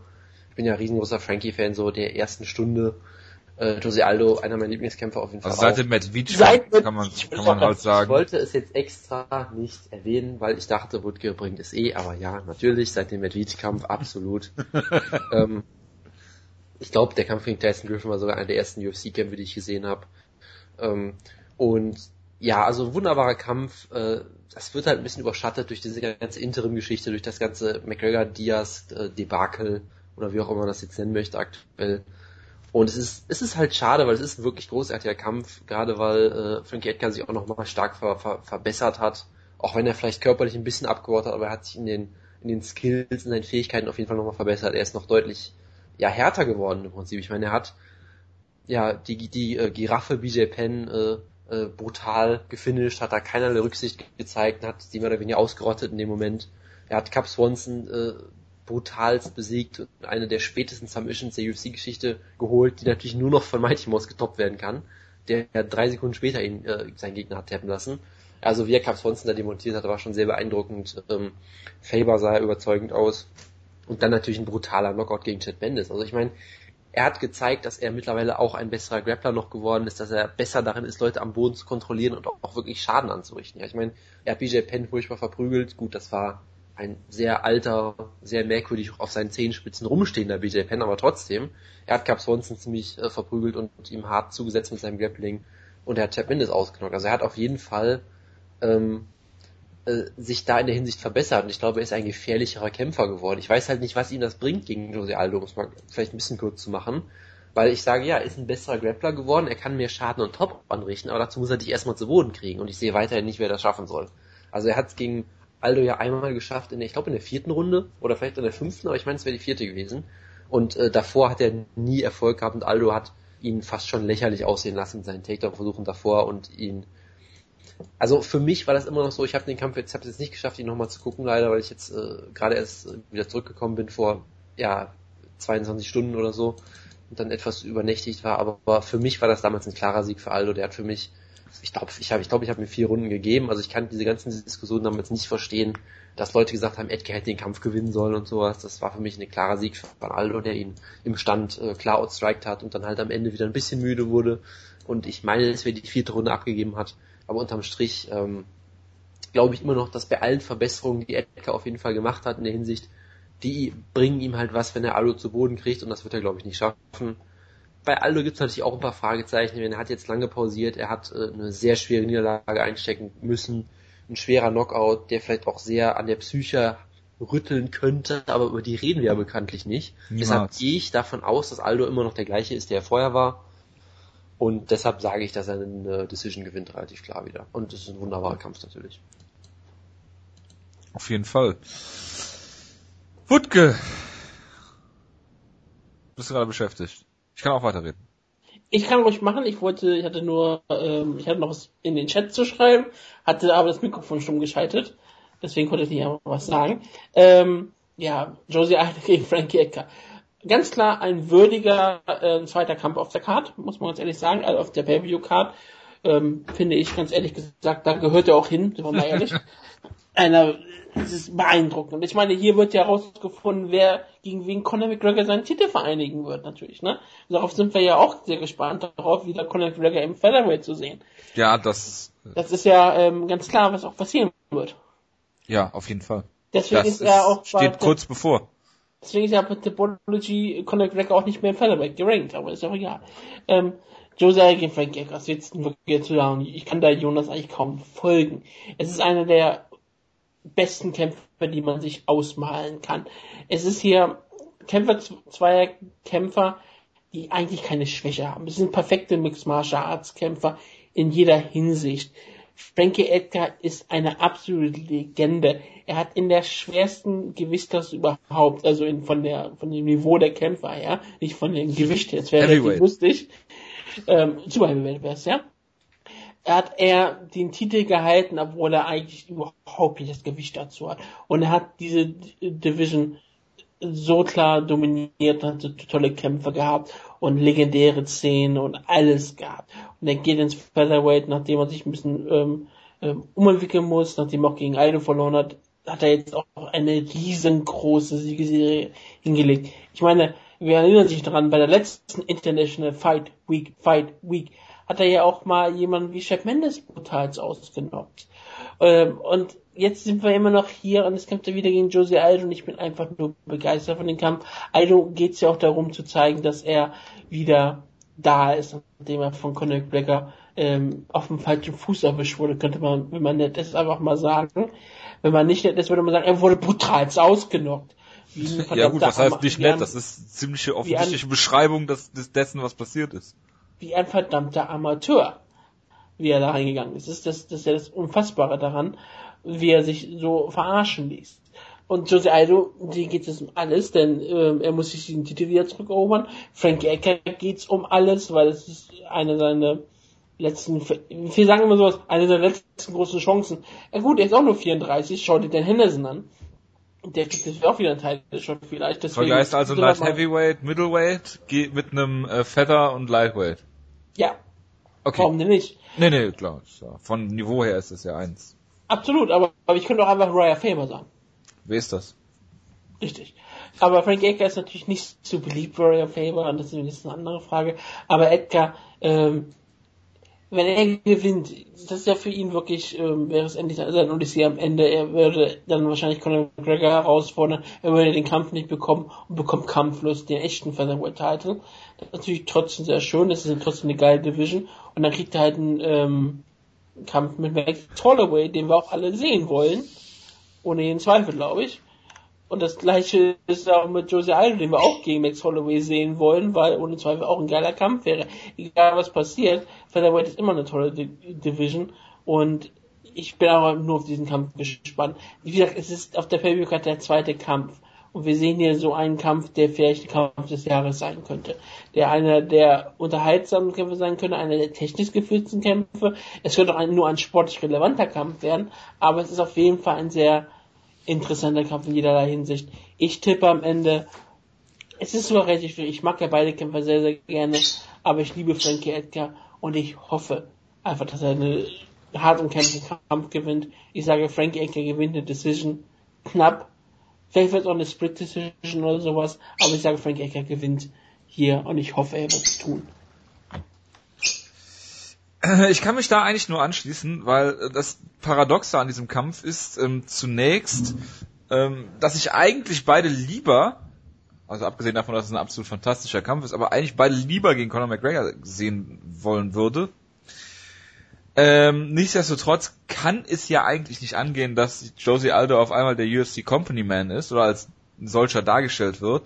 Und dementsprechend wird er diesen Kampf auch verlieren, denke ich. Mhm und dann von der UFC wieder unter den Bus geworfen werden. Und zwar ähm, wird es folgendermaßen laufen. Ähm, ich denke, dass, dass Jose Aldo hier die ersten, äh, die erste Runde logischerweise, wenn er nicht ganz dämlich ist, äh, ruhiger angehen lässt. Und Frankie hier eher der äh, ja, Aggressor sein wird. Und äh, Frankie hinten raus das Kommando des Kampfes übernimmt, äh, weil Jose Aldo ist ja auch nicht gerade für seine Cardio bekannt. Er sollte früher oder später vielleicht mal ins, ins Lightweight gehen. Und ich denke, dass Frankie hier den Kampf durch sein fantastisches Boxen ähm, in der Boxdistanz äh, je später, desto, desto äh, besser äh, führen kann. Ich glaube auch, dass er Jose Aldo zu Boden nehmen kann diesmal. Ich glaube, er hat halt äh, größere Verbesserungen gemacht ähm, im Gegensatz zum ersten Jose Aldo Kampf als Jose Aldo im Gegensatz zum ersten Frankie Edgar Kampf. Ähm, auch weil es ja, glaube ich, der erste Kampf war für Frankie im Featherweight, wenn ich mich nicht irre. Und ähm, von daher denke ich, dass, dass Frankie hier entweder eine Decision gewinnt oder ein, vielleicht sogar eine TKO Stoppage äh, mit Ground and Pound und Josie dann hochgeht ins Lightweight.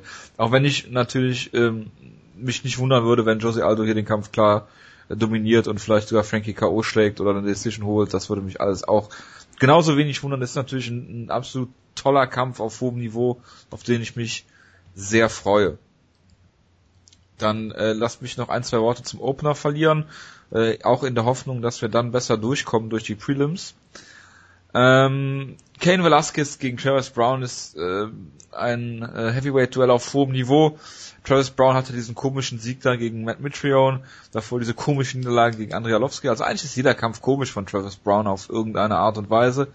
Auch mal Alistair Overeem, den Titelherausforderer, äh, per Frontkick gestoppt, ähm, kämpft hier gegen Kane. Man muss dazu sagen, dass es diesmal C-Level Lasquez ist und das ist natürlich ein absoluter Vorteil für ihn. Cardio Kane ist zurück. Äh, DC hat schon gesagt, dass äh, Sparring mit ihm ähm, ist äh, hervorragend, ist der beste Kämpfer, gegen den er je gekämpft hat. Und Kane wird das machen, was er immer macht. Er wird aggressiv sein, er wird äh, reingehen, er wird äh, fast schon Fedor-esque das Striking suchen, um dann einen Takedown zu holen und äh, Travis Brown dann äh, per Ground Pound zu besiegen. Ich glaube, in der ersten Runde äh, wird das kurz ein Prozess sein für Kane, der einen Titelshot fordern wird. Ich meine, Travis Brown hat das beste Striking-Training, was man auf diesem Planeten bekommen kann. Deswegen will ich mir überhaupt keine Sorgen machen, dass er hier mit ähm, Kyle Velasquez im Kickboxen keine Probleme haben wird. Travis Brown ist hier auf den Höhepunkt seiner Karriere. Er kämpft ähm, auf einem sehr normalen Level hier gegen Kyle Velasquez. Denn Kyle Velasquez wird hier, wie gesagt, C-Level hier wird antreten. Er wird die Kondition haben. Er ist der Cardio King. Er wird wieder zurück sein. Und er wird, obwohl ich Travis Brown ihm gerade sehr gelobt habe, natürlich wird Kyle Velasquez den Kampf hier gewinnen. Es wäre eine relative Schande, wenn Kyle Velasquez den Kampf verliert. Es wäre auch eine sehr überraschende Sache. Es ist ein super Opener, muss man ganz ehrlich sagen. Aber ja, Kyle Velasquez müsste in jeder Hinsicht der bessere Kämpfer sein. Alles andere würde mich sehr schockieren. Travis Brown ist ein sehr guter Heavyweight-Kämpfer. Ist mal mal ehrlich, aber er ist nicht Kyle Velasquez. Kyle Velasquez gewinnt, äh, weil er keine Power hat per Decision in, in Runde 3 logischerweise. Gut, haben wir den auch nochmal wieder zurückgebracht, das freut mich natürlich sehr. Ähm, ich äh, halte mich vielleicht auch mal ganz kurz. Es ist ein interessanter Kampf auf jeden Fall. Für mich steht und fällt der Kampf halt mit der Form von äh, C-Level Lasquez, wie, wie Jojo immer so schön sagen würde. Ja. Ähm, und das, also da darüber zu spekulieren, ist noch schlimmer, als über die Psyche von Kämpfer zu spekulieren, weil man Nein. einfach keinen Plan hat. Das macht Deshalb sage ich einfach, wenn Cam Velasquez fit ist, dann sollte er den Kampf hier gewinnen. Der kann im Stand, glaube ich, gut genug mithalten, äh, lang genug, um Takedowns zu holen, ja, weil Terrence Brown ist im, im Stand teilweise auch offen wie ein Scheunentor. Ich meine, er wird von nicht spinnenden Backfists ge- gedroppt und so weiter und so fort. Ja. Und da kann er, glaube ich, gut genug mithalten, um da seine Takedowns einzuleiten und am Boden hat er große Vorteile und sollte ihn da klar besiegen können. Wenn er fit ist, wenn er nicht fit ist, dann weiß, weiß der Geier, was dann passiert, dann ist es halt ein Heavyweight-Kampf, bei dem man nie so genau weiß, was passiert, aber eigentlich sollte Cain Velasquez hier dann doch klar gewinnen. Und da er natürlich Power hat, vermutlich auch per TKO-Finish irgendwann. Kurze Frage, kurze Antwort von euch beiden. Ist das die beste UFC Maincard aller Zeiten? Ja, Das kann man, denke ich, durchaus so. Warum? Weil Jason Wilth gegen Wladimir Matjuschenko fehlt. Das war doch ein großartiger Kampf. Also bitte. In der Tat. Der tolle Ja. Kampf, wo alle aufs Klo gehen wollen und wenn und na, sie sind schon auf dem Weg zum Klo, ist der Kampf schon vorbei. Ja. Das war toll. Ja, es, es äh, hat, es hat, es hat sehr Und gut ich meine, die, die, die, die Kampf, die, diese Card hat auch äh, einen großen Vorteil gegenüber UFC 100, denn zumindest bisher steht John Fitch gegen Paulo Thiago nicht im Main Event. Au, allerdings, allerdings. Was viel geil wäre, wäre Sage North gegen Enrico Martin, der Postlim.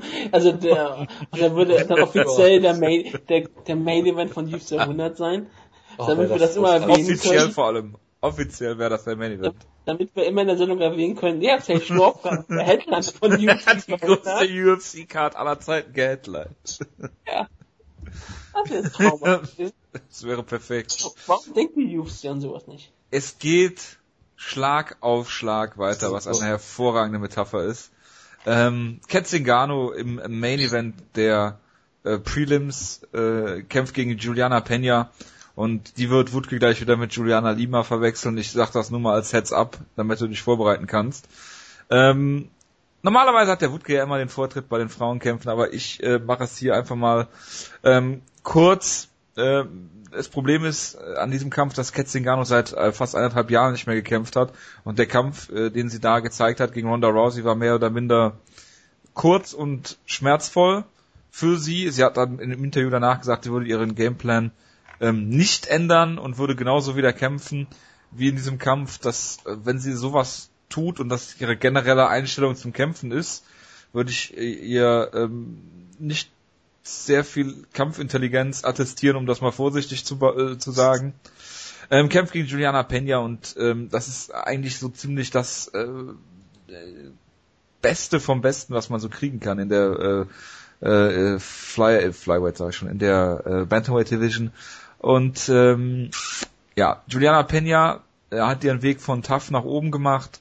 Rakosi besiegt, Dudley besiegt, äh, Jessica Ai besiegt. Das sagt jetzt so viel vielleicht nicht aus. Jessica Ai ist ja durchaus schlagbar auch in der UFC mittlerweile. Und Kat Zingano ähm, hat zwei harte Kämpfe in der UFC gehabt, bisher gegen Misha Tate und gegen Amanda Nunes, wo sie hinten raus dann beide äh, besiegen konnte. Sie hat absolute Kraft, sie hat einen Körperbau, ja, wie gewisse Bellator Light Heavyweights und ähm, ich denke, dass sie hier ähm, Juliana Pena irgendwann erwischen wird, ähm, zu Boden slammen wird, wie sie das so äh, schön immer macht und dann per Ground Pound besiegt. Das sage ich nicht zuletzt auch, weil ich Juliana Pena absolut nicht leiden kann.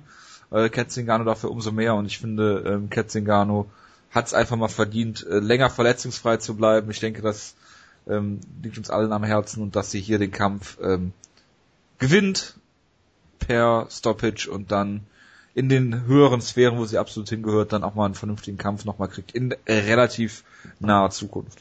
Also ich, ich weiß jetzt wirklich nicht, äh, wie man Ketzigano mit, mit Tito Ortiz vergleichen kann, aber nun gut.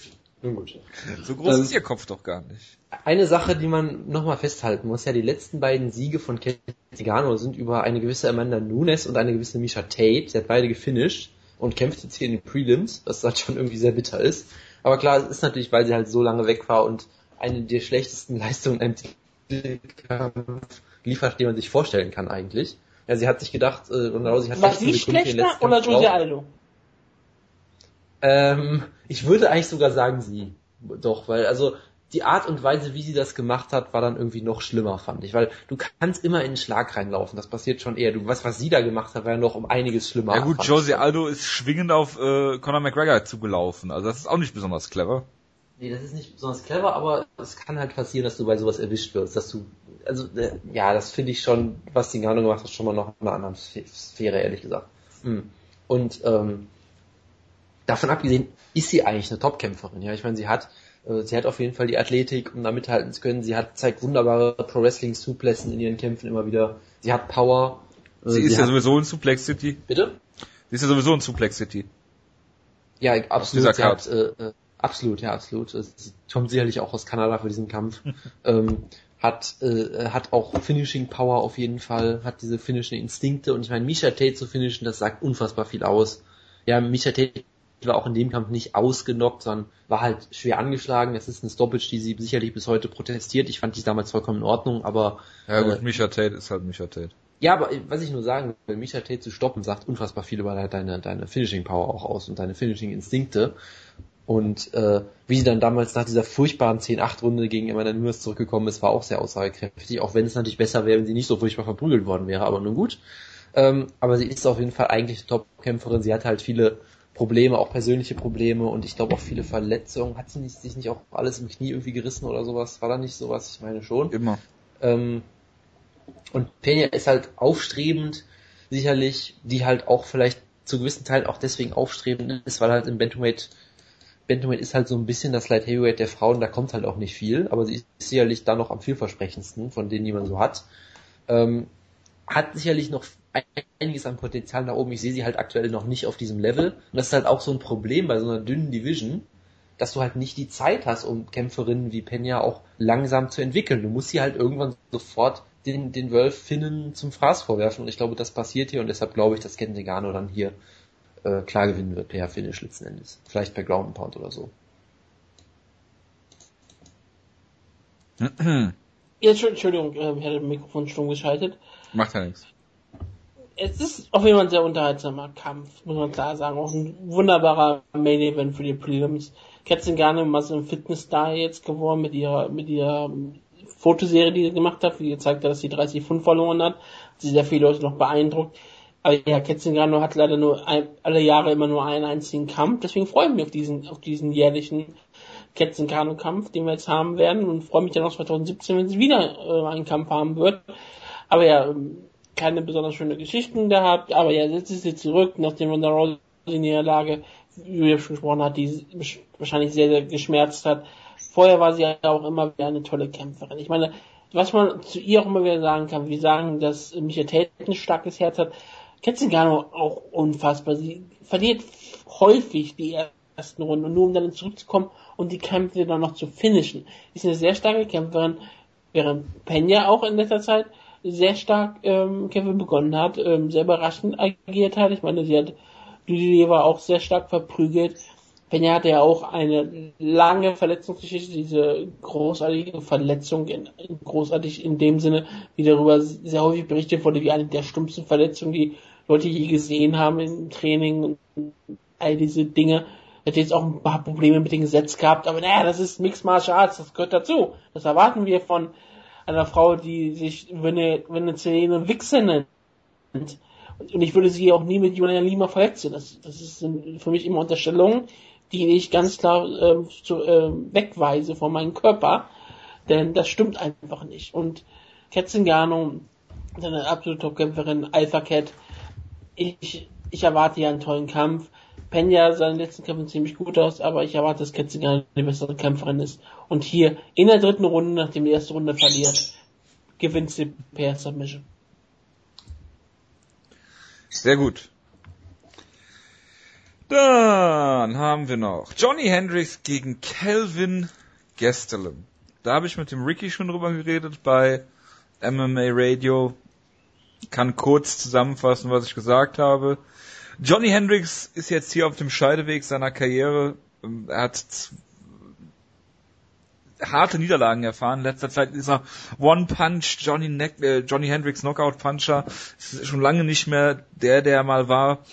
Er ähm, hat diese Niederlage gehabt gegen Robbie Lawler, hat dann Matt Brown in einem Kampf besiegt, den der Wutke ähm, als äh, die, die Gründungsstunde der ähm, All Violence äh, 50, 77 Kilos and Under Division ähm, zum Anlass genommen hat und hat dann gegen Wunderbar Thompson äh, klar seine Grenzen aufgezeigt bekommen, ist ziemlich verprügelt worden. Und wenn er jetzt noch eine Niederlage hat, dann heißt es erstmal äh, Abschied nehmen von Johnny Hendricks in den Top 10 der Welterweight Division. Ähm, kämpft gegen Calvin Gastelum, der, hat mir der Ricky erzählt, mehrfach jetzt schon Mitarbeiter des Monats oder der Woche geworden ist bei Codero und Kings MMA. Ähm, ich mag ihn immer sehr gerne. Er hat so komische Leistungen manchmal, hat diesen, diese komische äh, Weight-Cutting-Geschichte gehabt mit Tyron Woodley, ähm, hat gegen Neil Magny verloren, einen Kampf, wo der eigentlich auch nicht so sehr hätte laufen müssen, wie er dann gelaufen ist, wo er dann eigentlich gegen Matt, Matt äh, Brown, glaube ich, hätte antreten sollen. Ähm, alles in allem mag ich Calvin Gastelum natürlich sehr gerne, Johnny Hendricks eher nicht. Ich glaube nicht, dass Hendricks ähm, so durch Calvin Gastelum durchlaufen kann, wie er das mit, mit Matt Brown gemacht hat. Ähm, weil vielleicht jetzt der Fokus eher auf dem Grappling-Teil ähm, liegt im Training, dass, dass man ihn da so ein bisschen äh, von diesem äh, Striking weggeholt hat, weil er hat zwar diese Power nach wie vor noch, aber wenn du gegen technisch bessere Striker kämpfst, ähm, nützt dir halt diese ganze Power auch nichts. Und ich denke, dass Calvin Gastelum hier den Kampf stehend halten wird, die klaren Treffer ähm, äh, anbringen kann und so den Kampf vielleicht per Decision gewinnen. Ich glaube, dass Johnny Hendricks hier nur gewinnen kann, wenn er eine Decision holt und das dann hässlich outgrindet, wo äh, Mike Goldberg auch des Öfteren Embrace the Grind sagen wird.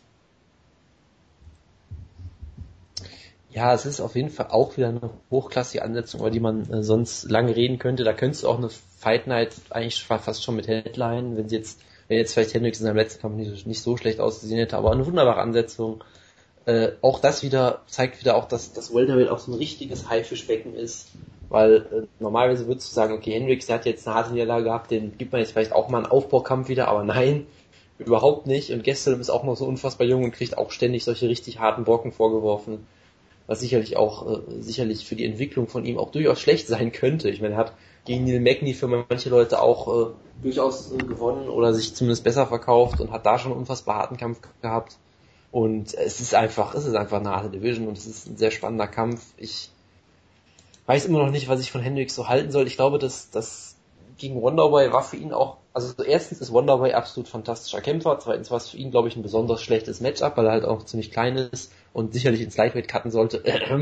ähm, Gleichzeitig, ich halte Johnny Hendricks eigentlich immer noch für einen Topkämpfer. Ich meine, für, für viele Leute hat er sogar den zweiten Robbie Lawler Kampf gewonnen und da kann man durchaus äh, ein gutes Argument für machen, ja. Und hat in diesen Kämpfen eigentlich auch immer gezeigt, dass er mit Robbie Lawler im Stand absolut mithalten kann durchaus, ja. Und äh, hat immer noch diesen Ringer-Hintergrund, der gegen Matt Brown natürlich gut gemacht hat, weil es ja klar, gegen Matt Brown im Stand mithalten ist natürlich nochmal was ein ganz anderes Kaliber als gegen Robbie Lawler. ähm, ja, absolut, hat, ja. Er hat, er hat, hat den Kampf nicht entstehend geführt. Genau, er Angst hat, hat eigentlich, eigentlich hat er, hat er alle diese Komponenten, ja, ist auch nicht nur der klassische, klassische Wrestlebox, er hat auch richtig gute Low-Kicks zum Beispiel, hat wunderbare Striking-Kombinationen auch, aber gegen Steven Thompson hat es halt also überhaupt nichts gebracht. Und Kevin Gastelum ist so jemand, der ist halt immer noch vielleicht ein bisschen jung, immer noch ein bisschen ungestüm. Ja, es reicht halt immer noch nicht für die Rick Stories der Welt. Doch, das ist ja ganz klar, aber das ist ja, auch, das ist ja auch keine Schande, ist ja, ist ja eine klare Sache. Ähm, und gegen den McNeil, das war auch so ein Kampf, wo ich denke, den hätte er durchaus sehr gut auch gewinnen können, wenn er vielleicht ein bisschen klüger gekämpft hätte. Ja, also ich erinnere mich jetzt an keine konkrete Szene, aber irgendwie hatte ich dann oft das Gefühl, dass er sehr einfach teilweise zu Boden genommen wurde und so mehr oder weniger sofort die Mount oder sowas aufgegeben hat, glaube ich, statt sich besser zu verteidigen am Boden und so weiter und so fort. Das ist auch ein Kampf, wo er durchaus das Potenzial gehabt hätte zu gewinnen, aber vielleicht halt noch nicht ganz reif genug war als Kämpfer vielleicht, vielleicht noch nicht ganz an, an diesem Punkt der Entwicklung angelangt ist. Und ganz ehrlich, ich sehe das auch hier so, weil ich, ich sehe weiterhin, dass Hendricks den ringerischen Vorteil eigentlich haben sollte. Und wenn es nur dazu ist, mit den Kampf im Stehen zu halten, und ich glaube immer noch, dass Hendricks eigentlich auch ein richtig guter Striker ist, was du halt zuletzt nicht, nicht sehen konntest, aber der wunderbare Kombination auch zeigen kann äh, mit seinen Leckkicks und so weiter und so fort, eine gute Taktik haben kann. Und ich glaube, am Ende wird das ein sehr enger Kampf auf jeden Fall glaube, die geben sich bei nicht viel, aber ich glaube, am Ende wird Johnny Hendricks eine Decision gewinnen. Ja, das ist ein ziemlich interessanter Kampf. Aber es ist natürlich ein Johnny Hendricks Kampf, deswegen mache ich mir eher Sorgen um die Unterhaltsamkeit dieses Kampfes. Ähm, es ist kein All-Violence-Kampf. Kevin Gastelum, ich glaube nicht, dass er das aktuell verdient. Er hat einen sehr engen Kampf gegen Magni gehabt. Ihr habt ja er hat einen sehr brutalen Kampf gegen den Magni gehabt, der Fight of the Night geworden ist. Ja, natürlich.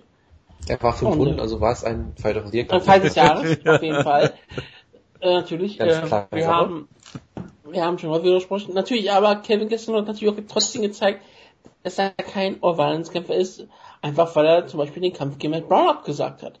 Das war absolut seine Schuld. Er hat nicht gegen ihn kämpfen wollen und Deswegen äh, kam es zu diesem Kampf leider nicht. Das ist relativ tragisch. Spricht gegen Kevin Gastelum. Gleichzeitig spricht aber für ihn, dass er nicht Johnny Hendricks ist, der äh, vor Angst sich ähm, gegen Matt Brown die Hosen macht und den Kampf nur zu Boden nimmt. Deswegen ähm, erwarte ich, dass Kevin Gastelum hier eine Decision gewinnt und dass Johnny Hendricks ähm, vielleicht wieder ein Restaurant aufmachen muss. Um es dann wieder zu schließen. Ja, vielleicht kann er diesmal etwas mehr ähm, Energie da rein investieren. Denn wollen wir doch Johnny Hendricks weiter in der UFC sehen? Ich sage mal nein. Er kann ja zu Bellator gehen. Oder ins Lightweight. Ja, warum nicht? Ins Lightweight, da gehört er eigentlich auch hin. Für mehr natürliche Gewichtsklassen auf jeden Fall. Dann kann er wieder von 210 Pfund runtercutten. Ähm, ja. Der Serientäterkampf ähm, TJ Dillashaw gegen Rafael Asunsau. Ein Kampf, der ähm, ja schon mal stattgefunden hat, wie so einige Kämpfe auf dieser Card. Äh, also zwei weitere, wenn ich das richtig sehe. Ähm, Ein bitte? Ja, einige. Ja. Ähm, TJ Dillashaw habe ich äh, damals gegen äh, Asunsau auch schon hinten gesehen. Ähm, die meisten hatten allerdings irgendwie TJ dann doch vorne 2 zu 1 Runden. Es war auf jeden Fall ein enger Kampf, es war ein toller Kampf. Und ähm, das, das Faszinierende daran ist, dass ähm, ja, Asunsau danach zwar noch gegen Jonas Lieblingskämpfer Pedro Munoz gewonnen hat und gegen Brian Caraway, aber das ist auch schon fast zwei Jahre her, seitdem immer verletzt gewesen. Ähm, ist ein absolut fantastischer Kämpfer, ohne jeden Zweifel aber das, diesen Sprung, den TJ Dillashaw in dieser Zeit schon gemacht hat, in dieser Zeit gemacht hat, ist durchaus ähm, etwas, was, wo ich mir jetzt nicht vorstellen kann, dass Asun Sau großartig daran, daran kommen kann. Ähm, er verbindet natürlich alles das, was Wutke und Jonas lieben, nämlich Dominic Cruz und äh, ja, Question Mark Kicks oder Brazilian Kicks. Und äh, Deswegen ist natürlich kein Kraut gewachsen gegen, gegen äh, TJ jetzt das Camp gewechselt hat, jetzt mit, mit Bang Ludwig trainiert, ähm, gegen Cruz eine enge Decision äh, verloren hat, das musst du halt auch erstmal schaffen. Ähm, einige hatten ihn auch vorne in dem Kampf. Ähm, wie gesagt, das war so der, der Kampf, wo er, wo er mich ähm, letztendlich dann doch noch mehr überzeugt hat als diese beiden Hennen-Barau-Kämpfe, weil Hennen-Barau ist halt so schwer einzuschätzen mittlerweile und ähm, hat halt vielleicht mit Barau denjenigen gehabt, den er halt äh, in neun von zehn Fällen besiegt. Ähm, hat das gegen Cruz unterstrichen, dass er ein Topkampf ist, ähm, ist in allen Disziplinen eigentlich sehr, sehr gut, äh, kommt aus dem Ringen, hat das ähm, Striking sehr gut adaptiert mittlerweile.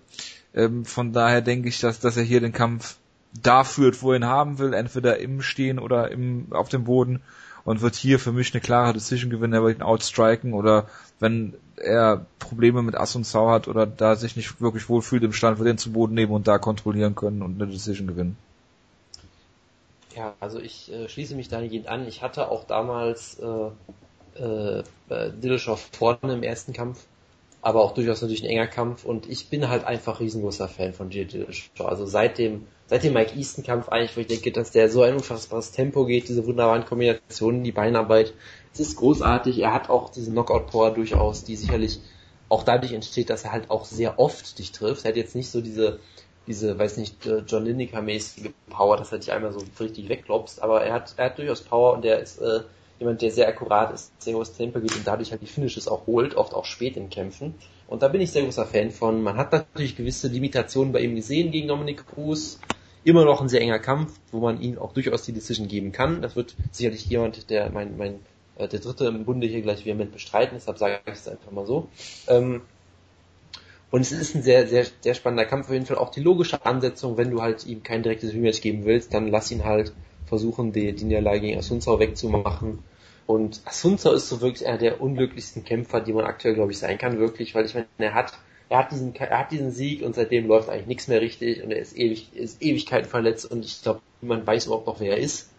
Und das ist halt irgendwie tragisch, weil er verdient halt besser. Er ist halt wirklich ein Veteran, schon ewig dabei ja, WEC-Pionier, Hashtag WEC, klare Sache, ähm, und äh, hat eine unfassbare Siegesserie auch jetzt in der UFC, hat gegen Eric Koch, wurde er brutal ausgenockt 2011, seitdem hat er nur noch gewonnen. Und das ist, ist schon beeindruckend und tragisch, wie er halt hier so viel Pech hatte mit Verletzungen und so unter dem Radar fliegt. Ähm, und es ist halt schlimm. Man muss, man muss sagen, sein letzter Kampf war auf der Roy McDonald gegen Tarek Seferdin Card. Das heißt, Tarek Seferdin ist seitdem aktiver als er und das ist schon sehr bitter. Sehr bitter. Das sage ich als großer Tarek Seferdin Fan. Äh, von daher wunderbare Ansätze. Auch hier ein Kampf, über den man sonst ewig reden könnte. Ich mache es aber kurz. Ich glaube schon, dass äh, Dillashaw den, den ringerischen Vorteil haben sollte, den Kampf im Stehen halten zu können. Und ich glaube, dass Asunzo zwar ein richtig guter Striker ist, aber Dillashaw hat dann halt doch noch diesen etwas moderneren Stil, dieses etwas deutlich höhere Tempo und irgendwann wird er ihn natürlich mit einem Brazilian Kick ausnocken. Klare Sache. Logisch. Ja, ihr habt schon sehr stark über den Kampf geredet, deswegen will ich es nicht länger ziehen, als es sein muss. Dillashaw hat erst den Stil von Dominic Cruz kopiert, um daraus dann was Eigenes zu machen. Der Stil ist nicht mehr wirklich der gleiche. Er ist immer noch ganz klar, dass er Dominic Cruz als Vorbild sich genommen hat, aber Dillashaw ist jemand, der mehr aktiv versucht, ähm, härter zuzuschlagen, mehr aggressiver an, Kämpfe angeht und ist auch ein besser, äh, im Sinne von ein besser offensiverer Striker als Dominic Cruz, den es mehr um die Verteidigung geht. Aber wie gesagt, Dillashaw hat sich da perfekt, hat perfekt an sie adaptiert und hat damit auch schon Mixed Martial Arts verändert und deswegen ist er auch ein absolut toller Kämpfer. Aber, und das ist der wichtigste Faktor, den ich nicht erwähnt habe, nämlich, diese Dillashaw hat Probleme mit Leuten, die ihren letzten Kampf im Jahr 2014 hatten und dann sehr viele Verletzungen hatten. ja, das ist ein, ein wichtiger und überhaupt nicht spezifischer Punkt, den du hier anbringst. Diese Dillashaw hat gegen Dominic Cruz verloren, ja, und Dominic Cruz hat seinen letzten Kampf davor gegen Takeya Mitsugaki gehabt, er am 27.09.2014. Und dann war er ähm, schwer verletzt und ähm, kam wieder zurück und hat mit dieser schon den Boden aufgewischt. Rafael Arconzao hat seinen letzten Kampf gehabt, ähm, ähm, das ist ja andere, also 10.04.2014 vermute ich, ich glaube, das ist umgedreht hier die, ich glaube, amerikanische ähm, Schreibweise, das bin mir nicht 100% sicher, ist auch egal, gegen Brian Caraway. Aber ja gesagt, im Jahr 2014, dann hat er sehr viel Verletzungen gehabt und macht jetzt seinen Comeback-Kampf. Ich habe aber mal eine Frage an dich, Wutke. Ja, Was sagst du dazu, dass äh, TJ Dillashaw äh, 2015 gekämpft hat gegen Herrn Barau, der davor seinen letzten Kampf 2014 hatte? ja, aber war nicht dazwischen nicht häufig verletzt, oder? Nein. Aber deine Theorie war ja, 2014 letzter Kampf, sieht TJ Dillashaw schlecht gegen aus. Verletzung, habe ich gesagt. Äh, Barau war doch verletzt. Er ist doch dauernd beim Aber Weightcutten umgefallen. Verletzung, habe ich gesagt. Dass zwischendrin eine lange Pause war. Ich bin sehr spezifisch und habe diese Spezifitäten auch erwähnt. Deswegen sage ich hier relativ klar, um mich aus dem Fenster zu lehnen und damit meine Serie wahrscheinlich dann reißt, aber ich werde es auch mal tun. Ich kann nach dieser Erkenntnis nicht gegen Raphael Akonsau tippen. Deswegen sage ich, Raphael Akonsau gewinnt den Kampf nach fünf Runden per Decision. Das ist nicht möglich, aber gut. Was, auf was habt ihr nochmal beide getippt? Ich habe ähm, schon wieder vergessen. Bei der Weiter auf Dillashaw. Grundgütiger. Du hast gerade ein Argument darauf aufgebaut, dass du uns widersprichst. Habe ich das? Ja, Ich kann halt nicht. ich meine ja nur. Ja. Aber gut, es gibt einen nächsten Kampf, äh, der ist, äh, ich erwähne es einfach mal der Vollständigkeit halber, äh, Safe Northcutt gegen Enrique Marin. Ey, das ist der, Sch- das ist der spanische. Aber wie schnell du auf einmal wieder da bist. Ja, also, also bitte, einer der äh, wichtigsten Kämpfe auf dieser Karte. Hier geht es um die Zukunft der UFC. Ich meine, ich mein, Tate Welchen Scott- von beiden meinst du denn jetzt? Wutke, du, äh, Jojo, du kannst ja nicht den Main Event von UFC 200 einfach nicht besprechen. Stimmt natürlich. Das geht ja wohl gar Entschuldige, nicht. Asche auf mein Haupt. Es ist nebenbei die Nummer 195 in die Nummer 209 weltweit. Und jetzt sagst du mir, wer wär's? Ist mir völlig egal. Würde mal vermuten, dass Northcutt die, der höher gerankte ist. Ja, er ist 195. Gut, dass wir das Während- geklärt Während haben. Martin 209 ist. En Enrique, Enrique Wasabi Marin, einer der äh, beim Tsutemi Fight Academy trainiert, die auch die Du hast, japanische mir, mir Kriegsflagge ist schon klar, dass wir ein bisschen Zeitprobleme haben im Moment. Ja klar, aber Ich sag's ja, nur mal so. Das Ich- ist der Main Event von UFC 200. Lasst ihn doch mal ein bisschen erzählen hier. Ich will mal ein bisschen ausholen, den guten. Es ist nebenbei auch nicht der erste Kampf von Enrique Martin in der UFC. Er hat eine Niederlage gegen Eric Montano. Weil der- wann hat, wann hat Enrique Martin denn Geburtstag? Erzähl mal. Enrique Martin hat am ähm, ähm, 2.9. Er ist 29 Jahre jung. Er kommt Das- aus Das Seville. ist schön. Das ist wunderbar. Woher? Sevilla, Andalusien. Ja, so da. Ah, Okay. Ah, Und er hat zum Beispiel so große Siege gefeiert wie gegen Falco Neto Lopez oder Marco Varatian. Also deswegen erwarte ich große Dinge von Enrique Martin, der hier nicht als Opfer ausgesucht wurde für Sage Knockout. Nein. Echte, klare Herausforderung. Sage Knockout hat ein sehr starkes Trainingscamp hinter sich. Er hat, wie gesagt, von ähm, Jordan Mean gelernt, wie man am besten trainiert, nämlich mit seinem Vater. Und das wird er hier auch wieder klar zeigen. Er ist ein absoluter Elitekämpfer, wie Jonas, äh, wie Jojo immer erwähnen würde. Er war ich auch, auch. Ich auch. sehr davon überzeugt, Ich nicht. wie gut der Kampf gegen Cody Pfister war. Sage Knockout hat dort ähm, Stärke bewiesen, dass er Ja. sich nicht nervös machen ließ. Der Ref hat auch Stärke bewiesen. Auch gegen Brian Barberena hat das zwar am Ende verloren, aber es war ein kleiner taktischer Fehler, den er begangen hat. Das, das spricht nicht, das, das passiert auch dem Besten und es war in der Welterweight Division. Ist dem Besten. Schau dir, schau, schau dir an, Conor McGregor geht ins Welterweight hoch und verliert da auch einen Kampf. Und ich meine, Sage Knockoff und Conor McGregor sind ungefähr dieselben Kämpfer. Deswegen erwarte ich hier auch, ähm, dass er mit Marco Marin hier den Boden aufwischt und hier zeigt, dass er weiterhin super Sage Northcutt ist. Und wir werden ihn danach sehen, wie er sich wieder 13 Mal im Kreis dreht, bevor er am Boden landet. Ja, also was man zu fair, fairerweise erwähnen sollte, ja, gegen Brian Varena zu verlieren, ist absolut keine Schande. Er ist ja ein richtiger Prospect-Killer. Hat ja erst Wally Alves auch noch besiegt. Das ist auch keine Schande, das kann mal passieren. Sage ist noch jung und unerfahren. Ähm, und man könnte jetzt noch ewig reden über diese ganzen Stories, die es Nein. gab, dass jemand erklärte, dass das sein Vater ein furchtbarer Trainer ist und bla bla. Das ist, da haben wir alles leider keine Zeit für.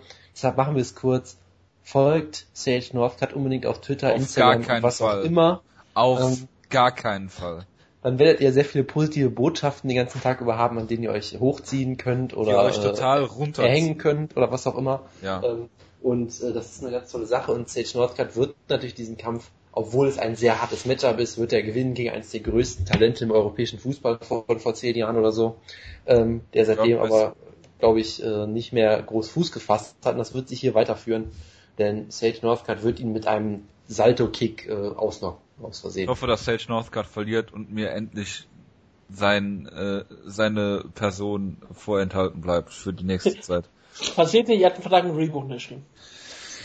Ja. Aber du, Das heißt ja nicht, dass sie nicht kündigen. Was? Also jetzt nicht nach einer Niederlage gegen Enrique Martin, aber irgendwann wird die Luft halt auch für Sage Northcutt dünn. Was passiert denn eigentlich mit, mit dem Reebok-Deal? Der ist ja auch äh, raus, ne? Nö, er wird ja nicht aus der UFC entlassen, also können sie Nein, wenn er entlassen werden würde, weil er, weiß ich nicht, Passiert ja nicht. wer, wer weiß, was er sich noch alles zu Schulden kommen lässt. Passiert ja nicht. Sage Northcutt, das Schlimmste, was ihm passieren könnte, wäre, dass er vielleicht sein, von seinem Eis, äh, das, sein, den, den Rapper, wie halt die Verpackung, nicht in den Mülleimer wirft. Das wäre das Schlimmste, was ich mir vorstellen könnte, was jetzt noch was passieren könnte. Ja. Was weiß seine Gangbang-Partys, die er sonst immer hat. ist ja egal. Diego Ähm, Sanchez gegen... Wen ihr auf Twitter folgen sollte, was ich noch sagen ist Lewis. Ja, auf jeden Fall. Diego Sanchez gegen Joe Lawson. Jonas, warum schnaufst du denn so? Das, du, Ja, ich- dass du die ganze Zeit hier rausfliegst, hat noch nie nicht einer bemerkt in der Ausgabe. Ja, ich, ich wollte gerade sagen, Jojo, kannst du dir vorstellen, wenn Sage Northcutt entlassen wird, was Scott Coker mit dem anstellen würde? Und da ist sofort mein Internet aus Protest zusammengebrochen. Das finde ich durchaus, durchaus Du äh, recht. in Ordnung, ja. Das, da kann ich meinem Internet keinen Vorwurf draus machen. Diego Sanchez hat äh, einen Kampf gegen Joe Lawson. Das ist ein absoluter Legendenkampf. Ich äh, finde, beide sind vielleicht sogar schon über ihren Zenit hinaus. Sind natürlich in einer Gewichtsklasse voller Haie. Ähm, Diego Sanchez wird wie immer schwingen. Ähm, Joe Lawson wird hoffentlich nicht versuchen mitzuschwingen, sondern den Kampf clever zu Boden nehmen. Ich liebe Joe Lawson für seinen äh, Grappling. Er ist einer der besten, attraktivsten Grappler, die man sich so vorstellen kann. Diego Sanchez, das wird mir natürlich auch schwierig. Ähm, und eine Decision gegen Diego Sanchez zu gewinnen wird noch viel schwieriger für Joe Lawson. Ähm, mein, äh, mein Tipp ist trotzdem Joe Lawson, weil ich einfach nicht auf Diego Sanchez tippen kann und will. Ich mach's mal ganz kurz. Ich Joe Lawson, Joe Lawson wird das beenden, was Ronald McDonald angefangen hat. Er wird mit einem Scissor Sweep Diego Sanchez tappen. Wutke. Ähm, ja, ich tippe zwei Oh, wie gelangweilt. Sanchez. Was war das denn? Was hat dein Tipp jetzt nicht gehört? Das ist doch egal. Okay. Wunderbar. Apropos gelangweilt, äh, Gigant Musasi kämpft gegen äh, Thiago äh, Middle Monster Jonas äh, Santos. Was, Äh, was, der- was, was ist ein geiler Kampf? Ein spektakulärer Striker ist gegen jemanden, der auch ein spektakulärer Striker ist, manchmal zumindest. Äh, ich sag Musasi ist technischer, ich sag Musasi gewinnt hier eine langweilige Decision. Das ist ein, ein, ein ewiges Duell, das ewige Duell zwischen den Jabs und den Kicks, ja, und äh, Und beides. ist, also Musasi ist halt, ja, er ist halt vielseitiger, er kann den Kampf im Zweifelsfall vielleicht auch zu Boden nehmen, deshalb würde ich auch auf ihn tippen, aber äh, äh, äh, Santos ist ein wirklich unfassbar gefährlicher Striker, der wirklich ein absolutes Monster ist. Er hat Steve Bossé äh, äh, schlimmer ausgehört als 100 Hockeykämpfe es könnten und hat das hat da wunderbare Kicks gezeigt. Gegen den Marquardt sah er auch ziemlich gut aus mit seinen Händen. Und das ist ein wunderbarer Kampf über den könntest du auch locker ein paar Minuten reden normalerweise aber es ist UFC 200 ist eine großartige Card. Guckt euch den Kampf an der wird bestimmt interessant. Und äh, ja Musashi ich tippe auch auf ihn. Per vermutlich Decision keine Ahnung vielleicht holt er auch eine Submission am Boden wer weiß Ähm, es ist mir völlig egal. Ich habe die ganze Zeit äh, versucht rauszufinden, ob es eine Liste gibt von den Tequila Cazadores Spill Awards, das äh, weil ich die irgendwie mal einbringen wollte. Warum? Wieder kämpft doch gar nicht. Ja, aber ich, ich glaube, weil ich auch andere kenne, wenn ich vielleicht mal mit überraschen können, aber ich komme auf keinen Kämpfer, also die... ich glaube keiner Kurt- von den beiden hat ihn mal gewonnen Kurt Pellegrini. Ja, Köppel Green hat mal einen gewonnen, Frank Mir hat einen gewonnen. Und Man, Leute, kann, man könnte die Cards durchgehen. Miguel Torres hat einen gewonnen. Deswegen, ähm, ich, ich, ich finde sie halt nicht, und das ist relativ tragisch, das ist gerne mal irgendwo eingeworfen. Ich tippe einfach hier, dass der Bessere gewinnen wird. Das ist eine sehr äh, kontroverse Aussage auf jeden Fall. Welcher ist das jetzt? Der Bessere. Okay, Jim Miller gegen Takanori Gomi wird Jim Miller der Bessere sein. Ich dachte, wir, reden, wir haben über Musashi und Santos geredet. Ja, das habe ich hiermit beendet. Also okay. Wollt ihr auch noch was zu dem Kampf sagen? Ähm, ja, es ist ein schöner Legendenkampf. Und ich hätte diesen Kampf gerne im Jahr 2009 gesehen.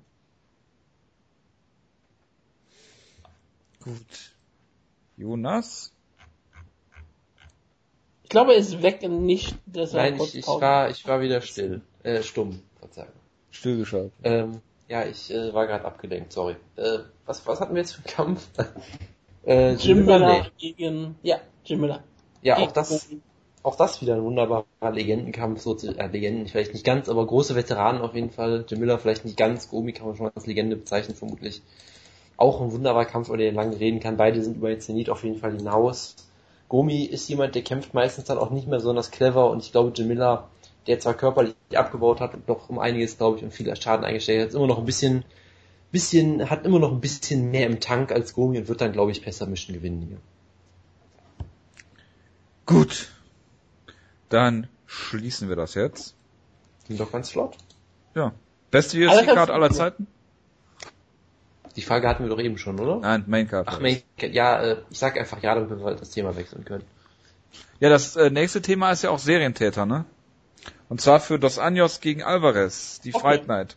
Das ist, glaube ich, der äh, Event am Donnerstag. Ne? Ja, Donnerstag. Yep. Das ja, wieder- da haben wir auch zwölf Kämpfe.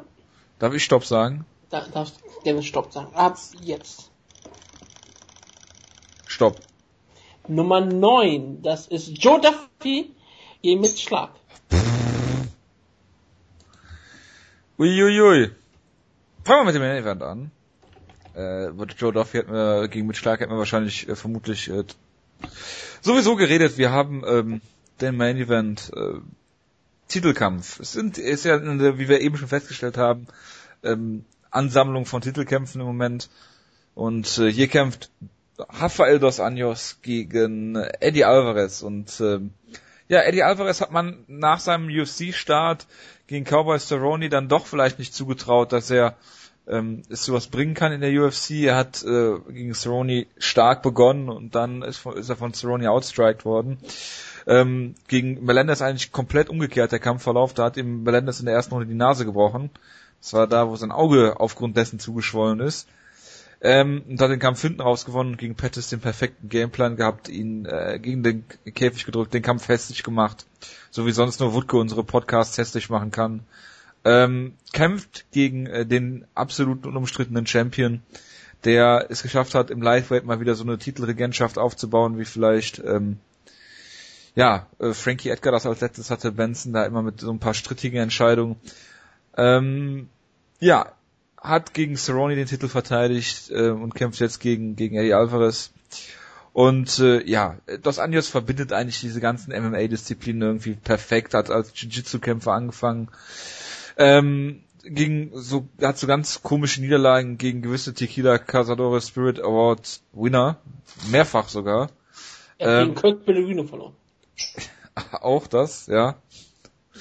Ähm, und kämpft, äh, hat dieses, dieses unglaubliche Striking jetzt dazu bekommen, indem er ähm, viele sehr gute Striker auch outstriken kann, hat Benson Henderson K.O. geschlagen. Äh, beispielsweise gegen Cowboy im Stand äh, da alles gemacht, um Cowboy da auseinanderzuschrauben. Und genau das ist halt das, was Eddie Alvarez auch passieren kann. Ist ja bekannt dafür, in seinen Kämpfen mindestens einmal gedroppt zu werden. Ich habe es ähm, schon mal gesagt, er ist ein absoluter Brawler im Prinzip ähm, und äh, hat eigentlich mal äh, gegen gegen Donald Cer- gegen gegen Anthony Pettis den ersten Kampf gehabt, wo er so, ein, so einen wirklichen Gameplan hatte, den ich den er dann stringent durchgezogen hat. Sowas kenne ich von Eddie Alvarez eigentlich nicht. Kann jetzt auch sein, dass das seit seit seinem Wechsel, ich glaube, er trainiert bei den Bla- Black Zillions mittlerweile, ob es da dann ähm, zum Besseren sich gewendet hat, aber ich glaube hier Dos Anjos hat in letzter Zeit irgendwie nichts gezeigt, wo ich halt sagen konnte, der hat da irgendwo eine Schwäche, selbst wenn er zu Boden, äh, wenn, wenn er einfach sich auf seine sein Ringen beschränkt oder oder zurückgreift und ihn da zu Boden nimmt, glaube ich, dass, dass Dos Anjos vom Boden her auch so stark ist, dass er da nicht viel ausrichten kann. Und ich denke, dass Dos Anjos hier den Kampf im Stehen halten wird und Eddie Alvarez ziemlich verprügeln wird äh, und er vielleicht sogar eine Stoppage hier holt gegen Eddie Alvarez. Bitte. Ja, Eddie Alvarez war ja sowas wie, ich will nicht sagen, er ist der Original Bellator Star. Ich glaube, der Original Bella- Bellator Star ist Tobi Imala mit seinem Reverse Triangle. Ich dachte, Cole Conrad. Hat. Cole Conrad kam ein bisschen später. Eddie Alvarez war auch war bei der ersten Bellator Card, hat auch das erste Turnier damals gewonnen, im Finale gegen Tobi, Tobi Imada. Aber er war, wie gesagt, ein riesengroßer Bellator-Star, hat auch bei Dream gekämpft, im Käfig sogar, gegen Kikono.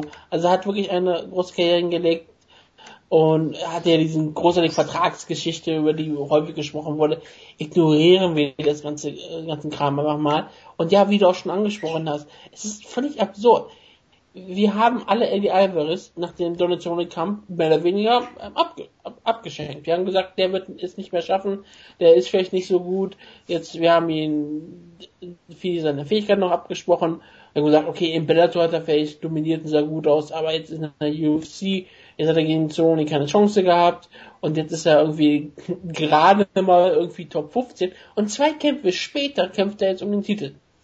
Klar, wenn du gegen Gern Menendez einen harten Kämpfenkampf gewinnst, ist das eine klar, klare, tolle Sache, die dich nach oben katapultiert. Und wenn du den Pay-Per-View King Anthony Pettis besiegst, dann ist das natürlich auch eine Sache, die dich nach oben katapultiert. Und deswegen ist dieser Title-Shot auch folgerichtig, gerade weil er perfekt die Siege hatte. Gerade als das anders durch Verletzungen und durch andere Dinge keinen klaren Gegner hatte und man ihn in dieser International Fight Week, Fight Week einsetzen wollte, kommt aber mit Eddie Alvarez perfekt da rein. Und ja, Eddie Alvarez hat gezeigt, dass er ein Grinder sein kann und das ist, man kann den Kampf für das anderes auch relativ unangenehm machen. Er ist ziemlich hart im Nehmen, hat tolle Kondition und ist ein sehr guter Striker, während Rafael dos Andes in seinen letzten Kämpfen bewiesen hat, was für ein absoluter Killer er ist. Er ist ein Mörder, er hat Donald Cerrone in der ersten Runde komplett vernichtet. Er hat Anthony Pettis einen klaren Kampf auseinandergenommen. Er hat den aktuell besten Kämpfer auf diesem Planeten, Nate Diaz, besiegt, wie wir ja alle wissen. Ich meine, es ist beeindruckend, was Rafael des Andes geworden ist. Wie gesagt, ein lange Zeit mehr wie eine Karriere-Journeyman, der auf einmal einen Karrieresprung hingelegt hat, wie es niemand erwarten konnte. Es ist irre, wenn man so schaut, dass aktuell die wahrscheinlich größten Killer im Mixed Martial Arts Rafael dos Anjos und Robbie Lawler sind. Wenn du darüber wirklich mal ernsthaft drüber nachdenkst, ist das völlig absurd. Aber ja, ich sehe ihn sehr, sehr gerne. Eddie Rivers wird daraus einen sehr, sehr harten Kampf machen. Es wird sehr schwierig sein, ihn zu finishen. Aber wenn jemand einen Weg findet, dann ist es Rafael dos Anjos. Und das tippe ich einfach mal. Ich tippe Rafael dos Anjos finished Eddie Alvarez in der ersten oder zweiten Runde. Gut möglich. Jonas? Ja, also es ist, ja, sorry, ähm, Alles gut? äh, es ist ein, äh, auf jeden Fall auch eine sehr gute Ansetzung, die man so nie erwartet hätte. Ich habe das ja schon gut erklärt, wie die Karriere von Alvarez sich so abenteuerlich gedreht hat, sagen wir es mal. Und ähm, auf jeden Fall hat er sich den Titel durchaus verdient und ähm, ist ja auch ganz schön, dass jemand, der, sag ich mal, in jeder Promotion, die man sich nur vorstellen kann, ja im Prinzip gekämpft hat, jetzt auch da äh, endlich mal Chance bekommt. Natürlich auf Fight Pass, wo soll es auch sonst sein, um den Gürtel zu kämpfen in der besten Division des Sports. Das ist doch eine schöne Story.